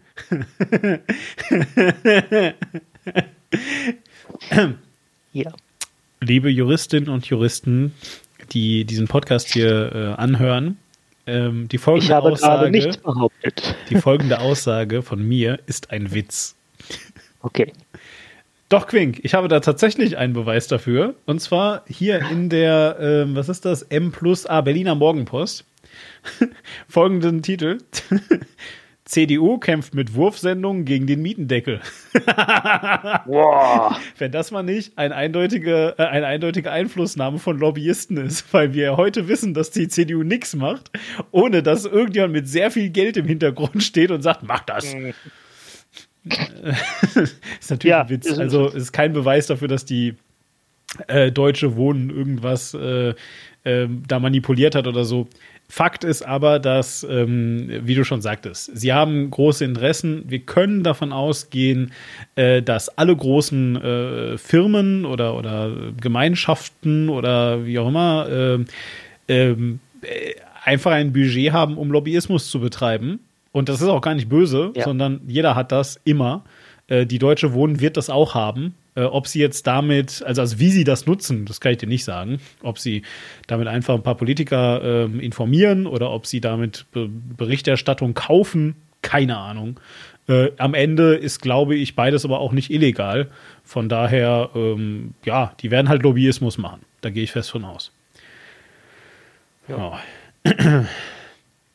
Gut, ähm, ja, äh, jedenfalls, äh, ihr, ihr habt jetzt also erstmal verstanden, was also äh, das Ding war. So, und jetzt kam der Mietendeckel ähm, 2020 mhm. und äh, er wurde einfach knallhart umgesetzt, das muss man erstmal sagen. Äh, zumindest fast. Ja. ja. Äh, bitte? Entschuldigung? Ja, äh, ja, vielleicht ganz kurz äh, kleine Korrektur, ich gerade nachgeguckt habe. Äh, etwas über 10 Prozent haben Vonovia und Deutsche Wohnen gemeinsam. Ah, okay. Äh, ja, und an der Stelle ganz kurz auch noch einge, äh, dass äh, wir hätten ja eigentlich viel früher aufgenommen. Äh, jetzt hat sich das alles um ein paar Wochen verzögert. Und jetzt gibt es ja die neue die Neuigkeit, dass Vonovia und Deutsche Wohnen auch noch fusionieren wollen. Das heißt, dann wäre das nur noch ein Konzern der über 10 Prozent der Wohnungen in Berlin hält. Toll, aber das ist dann, dann haben die ja nur noch, dann haben wir nur noch halb so viel, haben wir noch halb so viel Einflussnahme auf die Politik.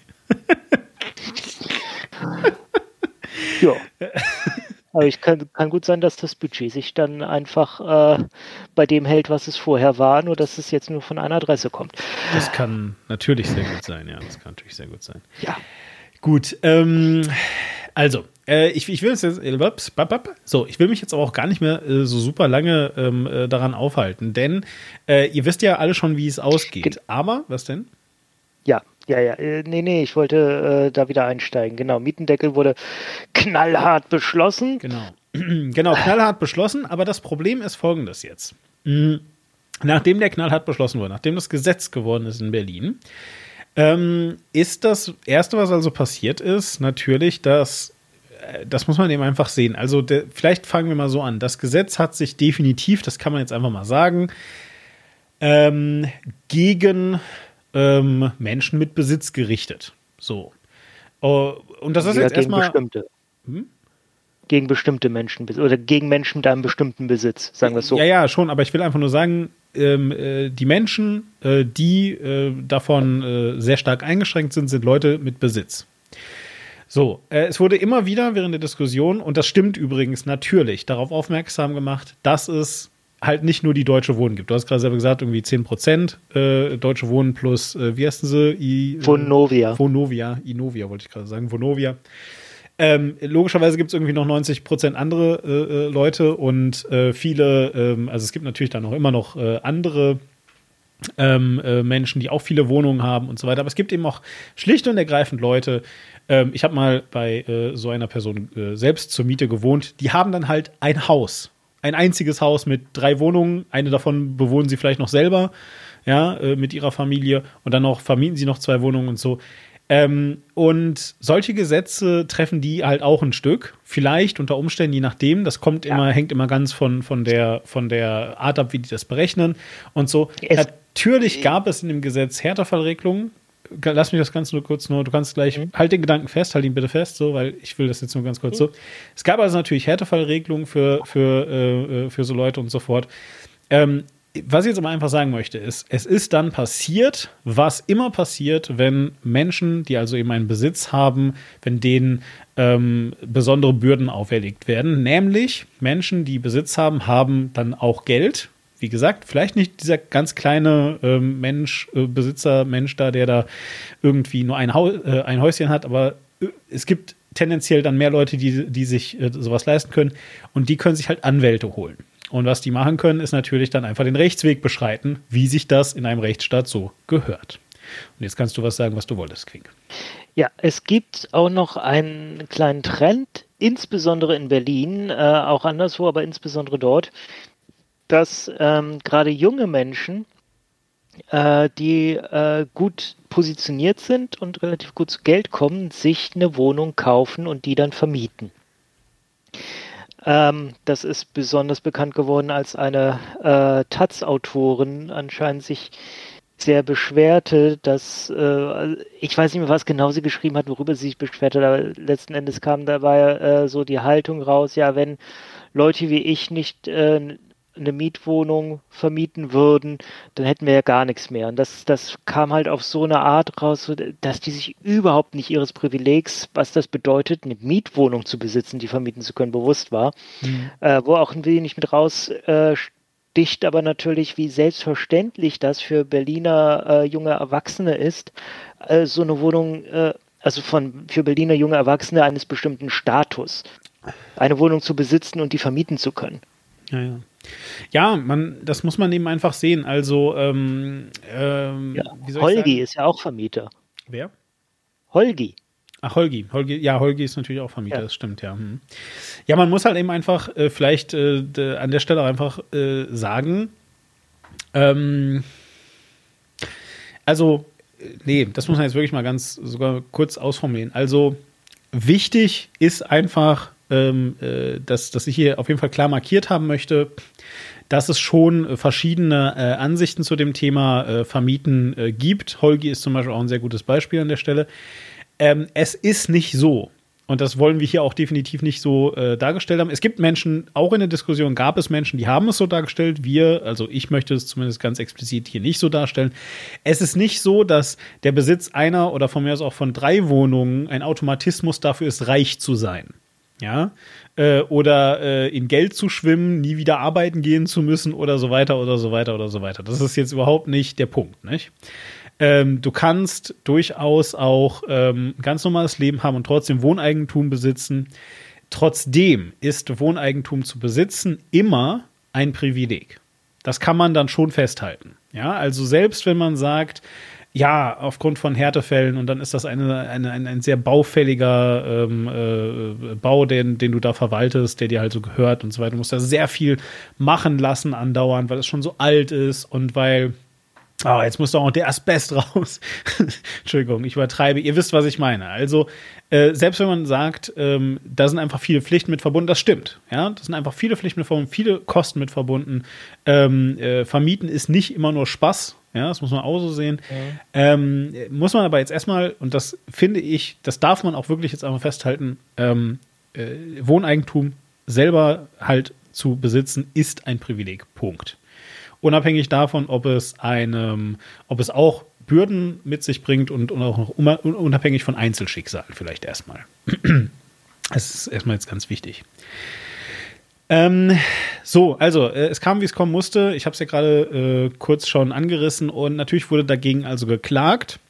Und ähm, äh, ihr erinnert euch vielleicht noch an den Beginn des Podcasts, da wurde ja von Bundesverfassungsgericht gesprochen. Diese Klage wurde also sehr weit getrieben und äh, ist also schließlich vor dem Bundesverfassungsgericht gelandet. Ja, da ist interessant, äh, es wurde von Anfang an eigentlich darüber geredet, das ist überhaupt nicht verfassungsgemäß, da werden, das werden wir vor das Bundesverfassungsgericht ziehen und äh, die Leute, die das anfangs gesagt haben, meinten eigentlich tatsächlich den Inhalt des Gesetzes, aber letzten Endes vom Verfassungsgericht gelandet ist es wegen einer technischen Angelegenheit. Genau. Wir haben das auch im Intro ja äh, auch genauso schon erläutert gehört. Genau, richtig, exakt. Ja, dann äh, sag's doch auch direkt. Was war denn die technische äh, Angelegenheit? Also ganz kurz gesagt ging es darum, ist das äh, Land Berlin eigentlich äh, in der Kompetenz, ein solches Gesetz zu erlassen?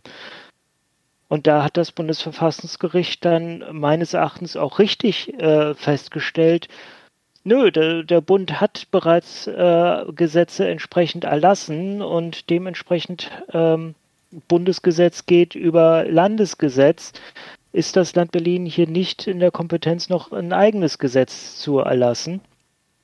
Ähm, hat damit natürlich zum Inhalt des Gesetzes überhaupt nichts gesagt. Das genau. haben natürlich ein paar genau. Leute gerne anders dargestellt, aber ja. Mhm. Aber das ist halt ein äh, total wichtiger Punkt. Dass also ähm, äh, genau diese technische Feinheit, dieses, na, aber ihr seid ja gar nicht zuständig, könnte man sagen, dass eben genau das äh, am Ende ähm, äh, ja dazu führte, dass also das weggemacht wurde. Ich will jetzt auch gar nicht zu sehr auf die ganze Zeit dazwischen eingehen. Es ist auch gar nicht so viel passiert, muss man sagen. Ja, also der der Mietendeckel war äh, war einfach dann beschlossen. Äh, er kam auch zur Anwendung. Es ähm, gab natürlich Berichte von Leuten, die, ähm, also äh, es, es gab einfach alle zu erwartenden Berichte. Alles, was wir gerade jetzt äh, länglich diskutiert haben, all das wurde natürlich von allen Seiten nochmal aufgegriffen. Es gab Leute, die haben sehr viel Geld gespart. Es gab Leute, für die hat sich nichts geändert. Es äh, wurden Vermieter rausgekramt, für die das quasi der Untergang war und äh, die also ganz klar gesagt haben, sie müssen jetzt eigentlich verkaufen, weil sie können sich das alles nicht mehr leisten. Äh, es wurde aufgezeigt, wie vollkommen Wurst es der deutschen Wohnen ist. Es wurde und so weiter und so. Also jetzt Wurst im Sinne von ähm, äh, umsatztechnisch und so weiter. Es gab Berichte zu allem. Ja, also es ist wirklich eigentlich nichts passiert, was wirklich überraschend war. Ähm, außer einer einzigen Sache. Und die will ich jetzt wirklich mal echt herausstellen, weil die fand ich super wack. also wirklich super krass faszinierend. Ähm, und also ich meine, ich bin kein Jurist, wie ihr alle wisst, und äh, vielleicht ist das also auch gar nichts Besonderes, aber ich fand das so krass, dass ich das unbedingt rausstellen wollte und, und rausstreichen wollte hier an der Stelle mal, weil das einfach so, so super weird war. ähm, Quink, weißt du, was eine Schattenmiete ist?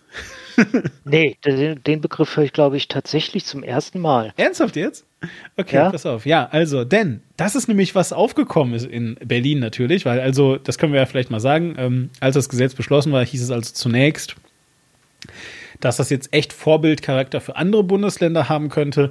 Äh, aber man kann einfach sagen, allein dadurch, dass also das Land Berlin dann äh, da so mit Klagen überzogen wurde, hat sich da keine Sau dran getraut. Nicht?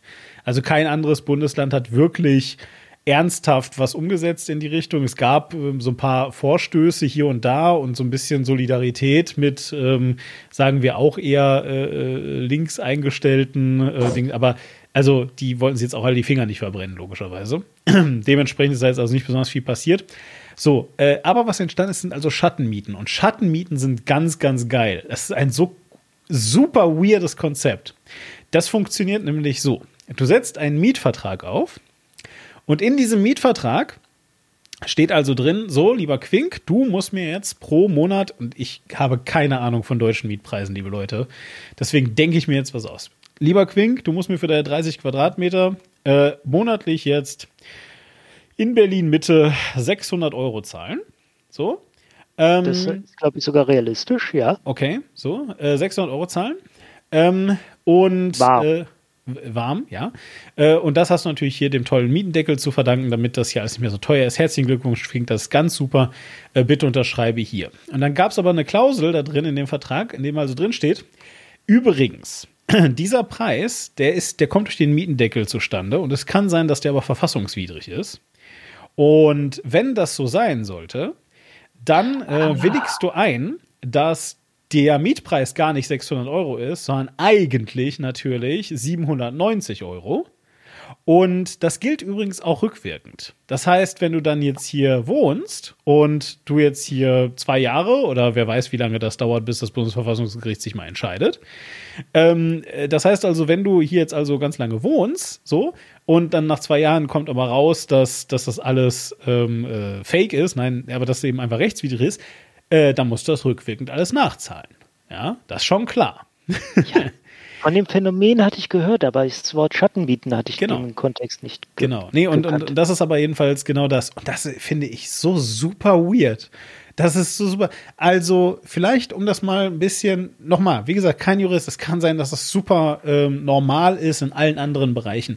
Der einzige Bereich, mit dem ich mich tatsächlich ein bisschen auskenne und wo ich weiß, dass es auch so ist, und zwar automatisch auch so ist, ist tatsächlich der Bereich äh, der Nutzungsrechte. Nutzungsrechte, äh, auch Copyright genannt, ja. Ähm, äh, Nutzungsrechte sind, ähm, sind praktisch die ähm, Rechte, äh, die veräußerbar sind, während das Urheberrecht eben nicht veräußerbar ist. Das heißt also, ähm, was ihr macht, wenn ihr ein Bild malt, äh, dann seid ihr Urheber oder Urheberin von diesem Bild. Äh, und zwar egal, was ihr tut. Ihr könnt äh, sagen, ich schenke mein Urhebertum dem Quink, ist egal. Äh, das gilt nicht. Das ist rechtswidrig, es geht nicht. Das Urheberrecht ist ein unveräußerbares Recht, das gehört nur euch. Was ihr aber machen könnt, ist, ihr könnt dem Quink ähm, tatsächlich äh, umfassende Nutzungsrechte und eben halt auch Kopierrechte und so weiter einräumen und Verkaufsrechte und alles Mögliche. Und ihr könnt also sagen, der Quink kann dieses Werk hier nehmen, ver, äh, also, also duplizieren, verkaufen, Werbung damit machen, verändern, alles, was er möchte. Ja, das erlaube ich alles dem Quink. Ihr seid immer noch Urheberin, aber Quink hat jetzt die umfassenden äh, Nutzungsrechte. Das geht. So. Und jetzt kommt Folgendes. Wenn man also Auftragsarbeiten macht für zum Beispiel eine große Firma, dann gibt es ein paar Sachen, die sind, ähm, die sind manchmal, also die, die kosten einfach Geld, die sind so mittelwichtig, zum Beispiel Flyer für eine Firma gestaltet. Das ist jetzt meistens sind dann da Informationen drin, die veralten dann halt auch irgendwann. Oder vielleicht habt ihr ähm, so eine kleine Website gemacht oder sowas.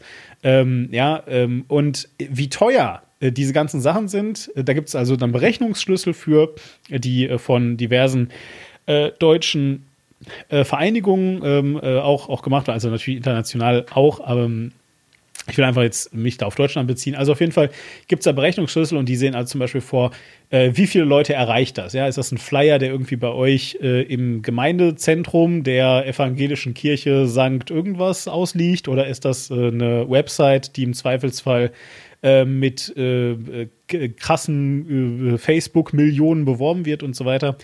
Ähm, äh, dann natürlich so, äh, so Dinge wie, ähm, äh, wie groß ist die Firma und so weiter und so weiter. Also Sachen äh, fließen da also mit ein äh, in der Berechnung, wie teuer so Nutzungsrechte sind. Das kann sehr schnell sehr teuer werden. Und eine der teuersten Sachen, die man für Firmen machen kann, ist ein Logo. Ein Logo ist nämlich überall drauf. Auf dem Flyer, auf dem Briefkopf, äh, in einer E-Mail, auf deinen Visitenkarten, auf der Website, you name it, you name it, im Zweifelsfall auf deinem Produkt, wenn du eins hast, ja äh, Mietverträge etc. So, und das äh, sorgt einfach dafür, dass also Logos unendlich teuer sind. Aber das Problem ist, es gibt halt einfach Firmen oder auch Situationen, da kannst du gar nicht einschätzen, ähm, äh, wie teuer. Ja, also äh, du machst ein Logo für eine kleine Firma, die verkauft Bio-Brötchen, so, und die hat irgendwie einen erwarteten Jahresumsatz von, und ich sage Umsatz, nicht Gewinn, von 100.000 Euro. So, und plötzlich ist das voll das hippe Bio-Brötchen. Und auf einmal machen die aber einen Jahresumsatz von 20 Millionen Euro, weil die so geil sind und dann müssen sie 60 Filialen aufmachen in ganz Deutschland, weil alle diese Bio-Brötchen haben wollen. Und ihr habt aber äh, natürlich dieses Logo vertickt und auch diese, diese, ähm, diese Rechte vertickt für einen Sportpreis, ja, äh, an, diesem, an diesem tollen Logo. In diesem Fall gibt es also tatsächlich die Möglichkeit, sozusagen vorgesehen durchs Urheberrecht, dass ihr nochmal einen Vergleich anstreben könnt. Dass ihr also sagen könnt, ich habe dir zwar dieses Logo gegeben, Quink, und ich habe dir auch gesagt, du darfst es kopieren und vervielfältigen und machen und tun und überhaupt, aber du hast mir damals 10 Euro dafür gegeben und jetzt hast du einen Multimillionen-Dollar-Konzern, drück mal ein bisschen mehr Asche ab. So.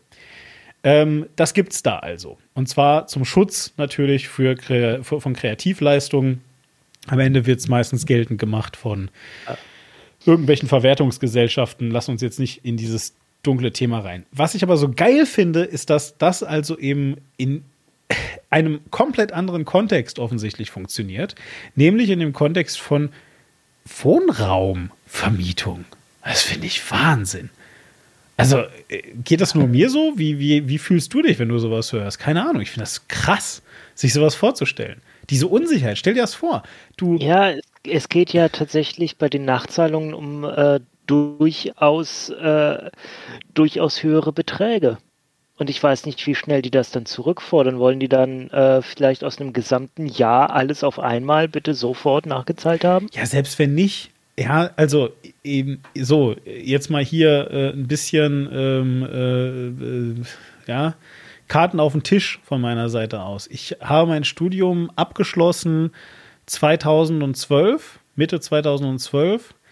Ähm, es ist jetzt 2021, Mitte 2021. Und es sieht so aus, als würde ich Ende Oktober 2021, ich habe 20, glaube glaub ich, gerade gesagt, egal, äh, es ist Mitte 2021, ähm, es sieht aus, als würde ich Ende Oktober alle meine Schulden abbezahlt haben, die ich aus dieser Zeit noch habe. So, ähm, und das sind jetzt nicht Millionenbeträge gewesen. Ja. Das waren nur ein paar Zehntausend.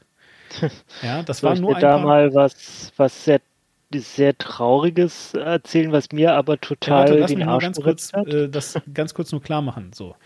Ja. Ähm, und stellt euch halt einfach vor, ihr unterschreibt einen Arbeitsvertrag und in diesem Arbeitsvertrag steht drin, keine Ahnung, äh, so, ihr bekommt pro Monat ähm, 6000 Euro brutto, ja, äh, Klammer auf, äh, es, es kann sein, äh, dass bald der Mindestlohn gekippt wird. Unter diesen Umständen sind es dann aber nur noch 2000. Übrigens ist das auch rückwirkend, sie müssen uns das Geld danach wiedergeben. so, das geht doch nicht. Verstehst du, was ich meine? Also, ich meine, das ist doch, ähm, und, und, und, und mit das geht doch nicht, meine ich nicht juristisch, sondern ich meine einfach, ja, vielleicht moralisch, ethisch, die Unsicherheit, in die du Leute damit stürzt äh, dass sie plötzlich einfach einen signifikanten Teil ihres Einkommens zurückhalten, sparen müssen, ja, damit sie nicht danach fett Schulden haben. So, mhm. Entschuldigung, jetzt wolltest du gerade von einem wichtigen Schicksalsschlag erzählen. Meine Oma ist gestorben. Das tut mir leid. Äh, ja, gut, ist, ist ein paar Jahre her, tut aber halt damals, Damals, ja, danke. Damals genau rechtzeitig so, dass ich. okay, äh, jetzt tut's mir langsam, ja. jetzt wird's awkward. ja, eben. Also es, das war für mich traumatisch. Ich hatte eine sehr gute Beziehung zu ihr und war, war wirklich tief getroffen. Aber es war insofern ein Glücksfall, dass es genau rechtzeitig äh, kam, dass ich äh, eine eine kleine Erbschaft äh, bekam, just als der Brief von der, äh, vom Studentenwerk äh, Bremen kam, äh, hier BAföG-Amt, äh, bitte schicken Sie und bitte zahlen Sie entweder ab jetzt monatlich diesen Betrag oder mhm. Sie können direkt diesen geringeren Betrag bezahlen und sind sofort schuldenfrei. Und das mhm. konnte ich dann in dem Moment halt direkt machen. Ja, super cool, genau. Nee, und, und ja, wie man es nimmt. Ich hatte dann halt eine Oma weniger. Naja, klar. Gut. Aber ähm, ich will einfach nur, ich will einfach nur äh, an der Stelle äh, sagen, ähm, in, in meinem Beispiel von eben, wo ich irgendwie was von, von äh, es kostet hier 600 äh, Euro und dann ähm, hast du diese Schattenmiete von, von äh, 790 Euro. Jeden Monat einfach mal nur so aus Spaß 190 Euro auf der Seite legen, ist einfach viel Geld. So, es ist viel Geld, äh, was du sehr gut für alles Mögliche benutzen kannst. Ja, Familienplanung beispielsweise in einem Land, was wie Deutschland chronisch überaltert. Nicht? Ähm, und, und Leute, die sich einfach keine Familie mehr zutrauen, weil sie einfach sagen, boah, nee, ey, ich muss jetzt hier erstmal leider warten, ob ich nicht vielleicht in zwei, drei Jahren 40.000 Euro Miete nachzahlen muss oder so. oder auch vielleicht sind es sogar nur 20.000 Euro. Ja, das muss man sich halt einfach überlegen, ja. Ähm, äh, und, und, und deswegen finde ich halt dieses Konzept so, so ganz, ganz Wahnsinn. Ähm, so, und jetzt ist es also eben gekommen, wie es, wie wir ja wissen, wie es also gekommen ist. Die, ähm, die, äh, dieses, dieses Gesetz wurde also als verfassungswidrig oder, nein, gar nicht das Gesetz, genau wie Quink ja vorhin schon sagte, das Gesetz wurde gar nicht kommentiert, sondern äh, die, die, wie soll ich sagen, Durchführung bzw. Der, der Beschluss des Gesetzes, mhm. der reine Beschluss des Gesetzes, der wurde als verfassungswidrig ähm, äh, erklärt. Oder äh, nicht? Und aus diesem Grund ähm, müssen jetzt also tatsächlich viele Leute, die, die, die so Schattenmieten ähm, äh, unterschrieben haben, das jetzt auch wirklich zahlen. Ja. Und ich will gar nicht sagen, dass die das äh, alle jetzt sofort machen mussten, dass jetzt alle Leute sofort arm geworden sind oder irgendwie sowas in der Art. Äh, aber ich will einfach nur sagen, ähm, ja, äh, dass das jetzt natürlich äh, durchaus wieder eine weitere Unsicherheit ist. Und natürlich ist das, äh, wie soll ich sagen, äh, gesamte, die gesamte Diskussion um jeden Mietendeckel jetzt komplett vom Tisch. Niemand redet mehr darüber. Quink. Nein. also äh, zunächst mal ist festzuhalten, das ist ja eine Diskussion, die auf einzigartige Weise, äh, was ist einzigartig? Also es ist eine Diskussion, die auffällig stark mit von den äh, Wohlhabenden äh, geführt wurde. Also äh, beziehungsweise waren die halt sehr viel Stichwortgeber und haben sehr viel mit äh, Einfluss genommen auf die Diskussion.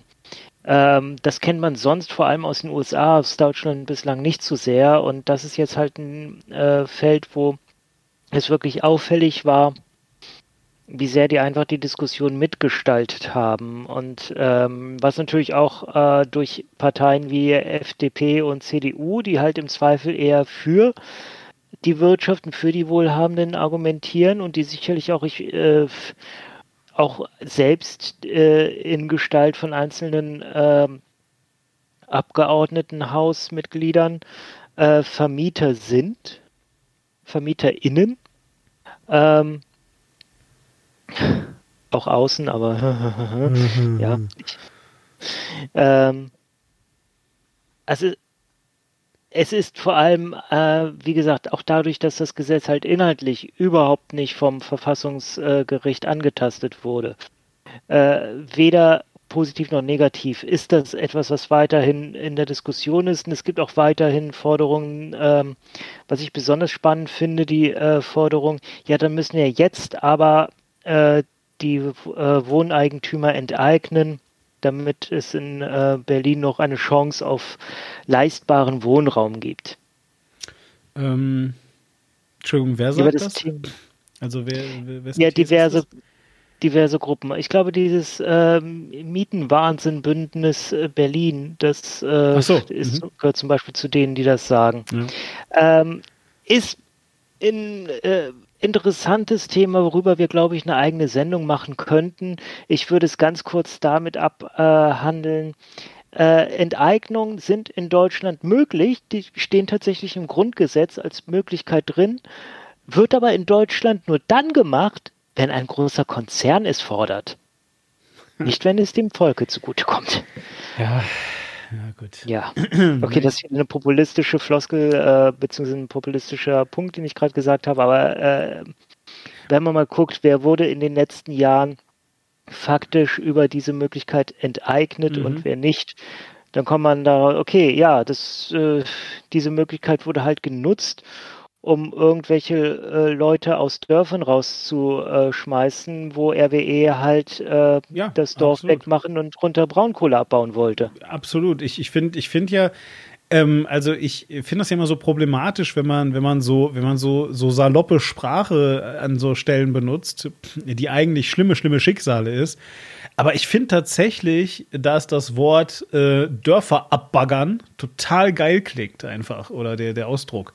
Weil das ist halt genau das, ja. Da werden dann halt eben einfach tatsächlich Dörfer komplett, ähm, äh, weil da, weil da vielleicht halt nur noch, weiß ich auch nicht, 15 oder 20 oder auch nur noch äh, 100 Leute leben, müssen die halt irgendwo anders hin und ihr Eigentum veräußern weil, also entschuldige mal bitte, ja, aber hier ist Braunkohle und da muss jetzt erstmal alles weggebaggert werden. Ja, also Enteignung heißt in Deutschland nicht, dass denen das einfach nur nein, nein, nein, nein, nein, nein, nein, Die kriegen eine Entschädigung, ja ne? klar. Aber ja, aber, aber trotzdem, also ich meine, das ja nicht unbedingt. Exakt, ja. Ich meine, die Frage ist ja auch, was ist die Entschädigung dann halt wert? Ja, weil, ähm, also ist die Entschädigung dann auch wirklich so hoch, dass du dir einen, also das, selbst wenn du sagst, ja, ach, weißt du, ich lebe ja hier einfach nur so, ist völlig austauschbar für mich. Also ich bin ein Mensch, bei dem ist es so, ja. Ich kann sehr gut einfach auch woanders leben.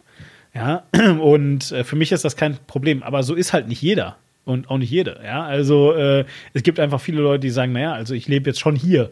So, und ich lebe hier. Hier ist so ein äh, ganz bestimmter Wald, ein ganz bestimmter See. Hier ist vor allem eine ganz bestimmte Nachbarschaft. ja, mit der ich äh, auch gut klarkomme und so. Und ich meine, ey, liebe Leute, also gerade in Berlin, wisst ihr das? Machen Sie, sich, machen Sie sich da mal keine Gedanken drum, das baggern wir alles mit weg. keine Angst, Ihr Nachbar wird auch weggebaggert. Toll, super. Ja, echt ein Traum. Nein, aber ähm, äh, gerade Leute in Berlin wissen das ja mit ihren Kiezen, ja. Äh, so ähm, leben alle in einer äh, Stadt, aber es geht dann plötzlich irgendwie um, um, um Häuserblöcke und Nachbarschaften und so, in denen ein ganz bestimmtes Klima herrscht und so weiter. So. Und es ist eigentlich genau das. Ja, also das heißt, na, also natürlich wird da niemand, wenn man von Enteignungen redet, heißt es nicht, dass dann da die Soldaten kommen und dann musst du halt sehen, wo du bleibst, sondern klar, ne, dann wird äh, dir Geld gezahlt. Die Frage ist halt eben einfach nur, ähm, was, also, also ist jeder Wert, den sowas wie dein Wohnraum hat. Und ich meine, wir haben in Deutschland sehr starke Gesetze eigentlich, um sowas, äh, um, um, um, um äh, ja, äh, sag ich mal, die, die Unversehrtheit der Wohnung zu schützen. Und da muss man dann noch wirklich auch die Frage stellen dürfen, ähm, wenn das doch so ein offensichtlich sehr schützenswerter Raum ist, kann man das dann einfach so mit Geld wegmachen? Diese, diese, diesen, diesen schützenswerten Raum, verstehst du, was ich meine? Ja, also ja. Mh, hm, schwierig einfach. Ja, also ich meine, auf der einen Seite und ähm, äh, lass uns jetzt bitte nicht ganz tief in die Diskussion einsteigen, weil ich möchte jetzt ja auch wirklich jetzt nicht zu sehr derailen, aber auf der einen Seite sagst du halt äh, Menschen, die ähm, äh, in einer Wohnung leben, ohne da Miete zu bezahlen, äh, die darfst du nicht aus der Wohnung entfernen, weil das ihr ganz privater Bereich ist, ja, und unabhängig davon, ob sie da jetzt sich legal oder illegal sozusagen aufhalten, ähm, äh, wenn also bestimmte Fristen, äh, 24 Stunden und also Dinge, äh, wenn die also überschritten sind, dann darfst du da de facto einfach nicht einreiten, auch nicht eben also als, als Polizei oder sowas und da Leute rausholen, weil das ist dann eben die Unversehrtheit der Wohnung. So, das ist die eine Seite und auf der anderen Seite ist aber halt kein Thema, wenn also die RWE sagt, jo, alles klar, hier ist äh, ein Riesenbagger und wir wissen einfach nicht, wie wir diese Maschinen zum Anhalten bringen können. Tut uns leid. wir haben die einmal angemacht, jetzt muss dieses Dorf weg. So. Ist ja egal. Ähm, zurück äh, äh, zum, zum eigentlichen Ding. Ich meine, wir sind jetzt auch schon relativ weit, wir sind jetzt eigentlich auch schon relativ weit gediehen, würde ich fast sagen. Ähm, und, und haben, glaube ich, einen ganz guten Überblick über den Mietendeckel und die Implikationen ähm, geschaffen. Man kann definitiv sagen, dass der Mietendeckel sicherlich nicht das aller, allerwichtigste, aber durchaus ein Wahlkampfthema ist. Ihr, ähm, die eine oder andere von euch erinnert sich vielleicht, dass wir äh, 2021 nicht nur Abgeordnetenhaus, sondern auch Bundestagswahlen haben. Das heißt, äh, tatsächlich befinden wir uns also gerade im, im Wahlkampf. Natürlich äh, ist der besonders durch, den, durch die, durch die Klimawandel-Diskussion und den Klimawandeldiskurs äh, sehr stark dominiert. Aber ich sag mal so, ähm, äh, Häuser wegbaggern für Braunkohle hat auch ein bisschen was mit Klimawandel zu tun, vielleicht. Ja.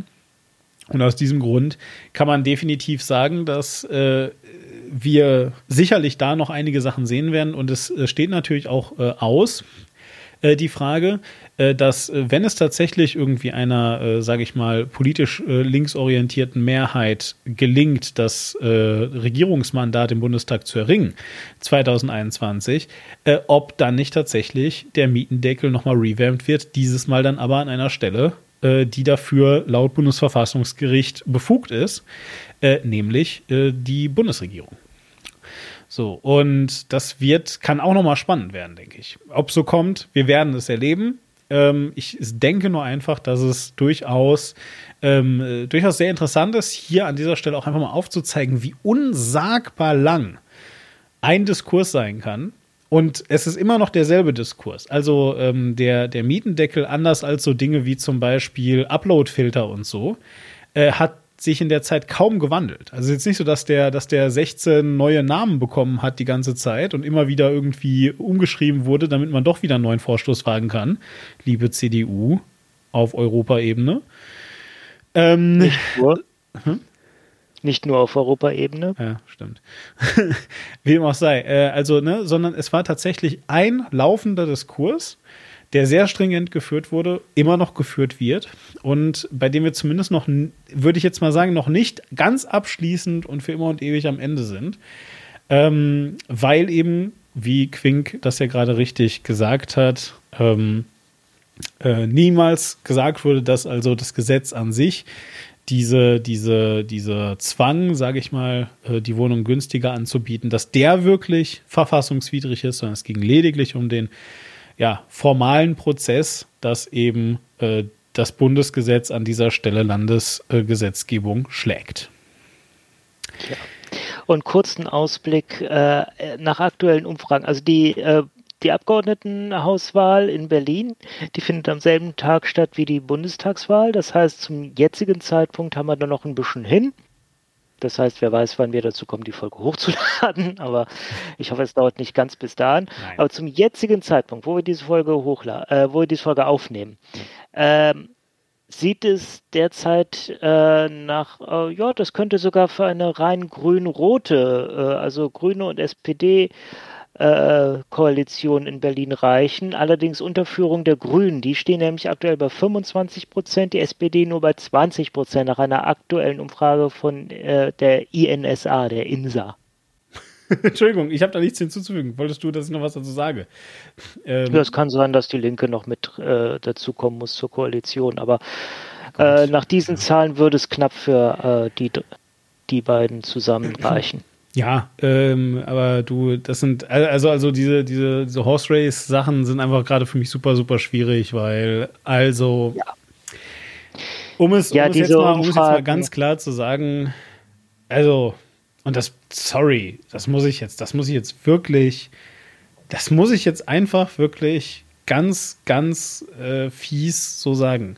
Wenn die, also wenn Deutschland es 2021 nicht schafft, diese CDU nach ja, 16 Jahren Regierung, nachdem sie wirklich für eine, eine gesamte Generation von Problemen ähm, äh, verantwortlich ist, äh, immer noch nicht einsieht, dass das Probleme sind und äh, eigentlich gerne irgendwie den Weiter-so-Kurs fahren wollen würde, es also nicht schafft, 2021 diese CDU nach 16 Jahren Regierungs, man könnte sagen Beteiligung, ich würde sagen Regierungsführung, ähm, einfach mal abzuwählen, dann ähm, ist das vielleicht auch ein bisschen verdient an der Stelle. Weil dann ist es ja offensichtlich Volkswille. Das muss man dann auch so sehen. Ja, also das ist wirklich Öl ins Feuer gießen an der Stelle dann. Gut, Deswegen. Jede Wahl, hm? Wie jede Wahl Volkswille ist. Ja, ja, nein, nein, klar, klar. Äh, ich, aber ähm, was ich damit eigentlich impliziere, ist nicht, dass die Wahl Volkswille ist, sondern dass das sich selber ficken Volkswille ist. Weil, also, ja. es tut mir wirklich leid, aber ich ähm, tue heute in einer Heute in einer Woche ist äh, Landtagswahl in Sachsen-Anhalt und es steht zu befürchten, dass tatsächlich die AfD stärkste Kraft werden könnte. Ja, geil. Have fun have fun, liebe Leute. Ähm, wir werden sehen. Nein, aber also äh, ich ähm, bin ich bin sehr, sehr gespannt. Ähm, aber es, es, es fällt mir halt so unsagbar schwer, äh, auf irgendwas zu zeigen, wo ich einfach sagen kann, boah, da hat die CDU richtig, richtig, richtig geil gehandelt. Äh, alles, was ich, alles, was ich äh, in den 16 Jahren sagen, machen kann, ist darauf zeigen und zu sagen, da hat Angela Merkel politisch sehr, sehr klug gehandelt. Das, das kriege ich hin, das geht. Aber, also es tut mir leid, liebe CDU, ihr habt euch echt nicht mit rumbekleckert, was irgendeine Haltung angeht. Und zwar nirgendwo. Nee. So. Ja, Sie haben manchmal, wenn es ad hoc war, etwas äh, spontan gut hinbekommen, aber äh, so wirklich, wenn es ans Inhaltliche ging, wenn es äh, ging, ja, was ist hier Konzepte, Konzepte, Konzepte, da war nichts Gutes dabei. Gar nicht. Ja, eben. Eben. Aber, und das ist aber halt wichtig, und ich meine, Leute, wir verstehen das hier auch. Wir sind auch der, ich meine, wir sind ein Diskurs-Podcast. Und wir können euch natürlich einfach sagen, einfach vielleicht auch mal hier zum Verständnis falls ihr euch wundert, warum eigentlich um alles in der Welt so Parteien wie die, wie die CDU nicht mal einen mutigen, also mutig, wie auch immer, irgendeinen Vorstoß wagen. Einfach mal sagen, so, das sind unsere Werte. Der Grund ist natürlich ganz klar. Der Grund ist, dass sich, sobald du sagst, das und das sind unsere Werte, immer Leute abgeschreckt und abgestoßen fühlen. Der Kurs von Angela Merkel ist es, am liebsten gar nichts zu sagen, um sich alle Optionen offen zu halten. So, mhm. ja, und ähm, am Ende kannst du immer sagen, ja, aber wir sind ja eine konservative Partei, weil nämlich du hast vielleicht die Atomkraft ähm, quasi zumindest suspendiert. Äh, du hast, wie wir es hier gehört haben, vielleicht äh, die, die, ähm, die Wehrpflicht äh, äh ausgesetzt und so weiter. Das kannst du alles gesagt haben. Aber du kannst für jedes dieser Themen, die du irgendwie oder ne, du, ähm, du hast es geschafft, ja, tatsächlich nicht äh, äh, EU-rechtswidrig zu handeln und deine Grenzen offen zu lassen. das ist ja auch geil eigentlich. Egal. Jedenfalls so, all diese Sachen, so, ja.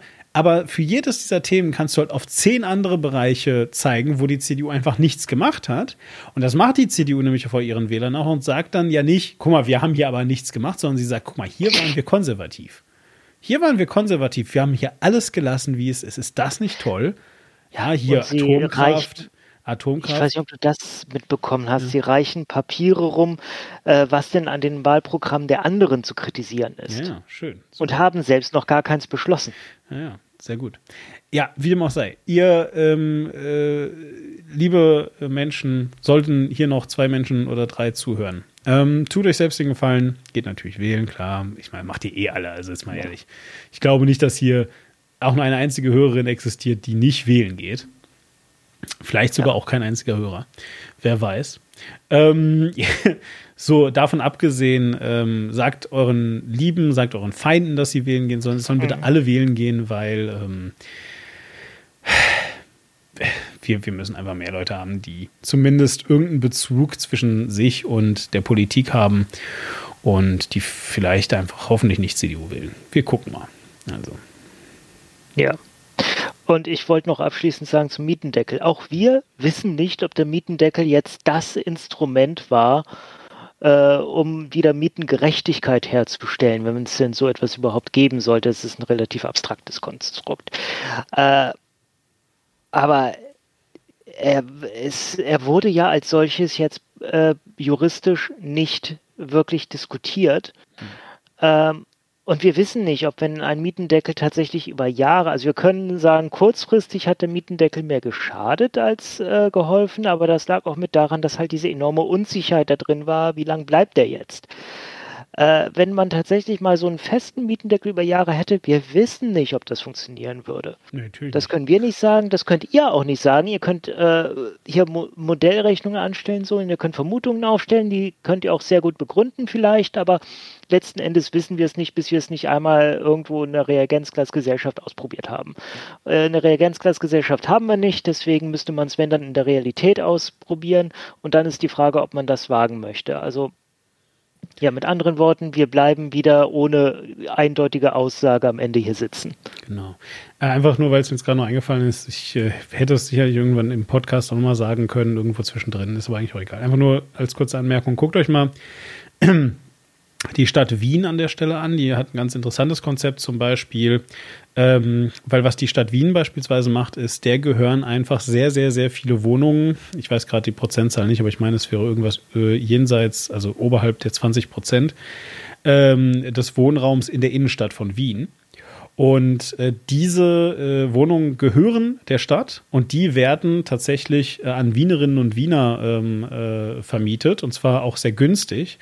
Und alles, was man tun muss, um Wienerin oder Wiener zu sein, ist, soweit ich weiß, zumindest ein Jahr da wohnen. So, und das heißt, und das heißt also, das ist eine verhältnismäßig äh, äh, kleine Hürde, um an günstigen Wohnraum zu kommen, der einfach staatlich reguliert ist. Auch das kann eine andere Lösung sein, die wiederum gar nichts mit dem Mietendeckel zu tun hat. Ich wollte jetzt einfach nur mal so ganz kurz ja. noch einwerfen. Könnt ihr euch ja mal. Anschauen. Nur sind die Parteien in Wien noch abgefuckter als die Parteien hier.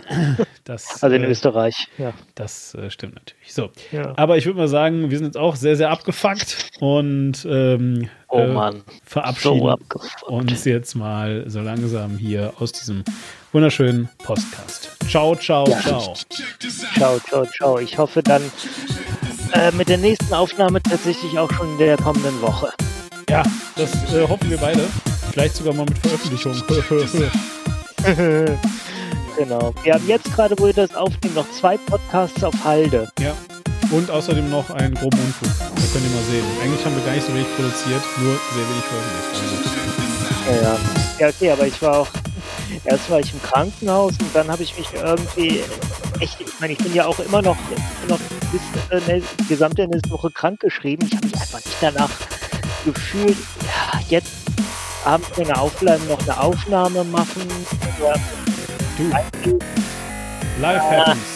Ich glaube, das könnte, also wenn, wenn dieser Podcast irgendetwas sagt, dann ist diese eine Aussage, liebe Leute, live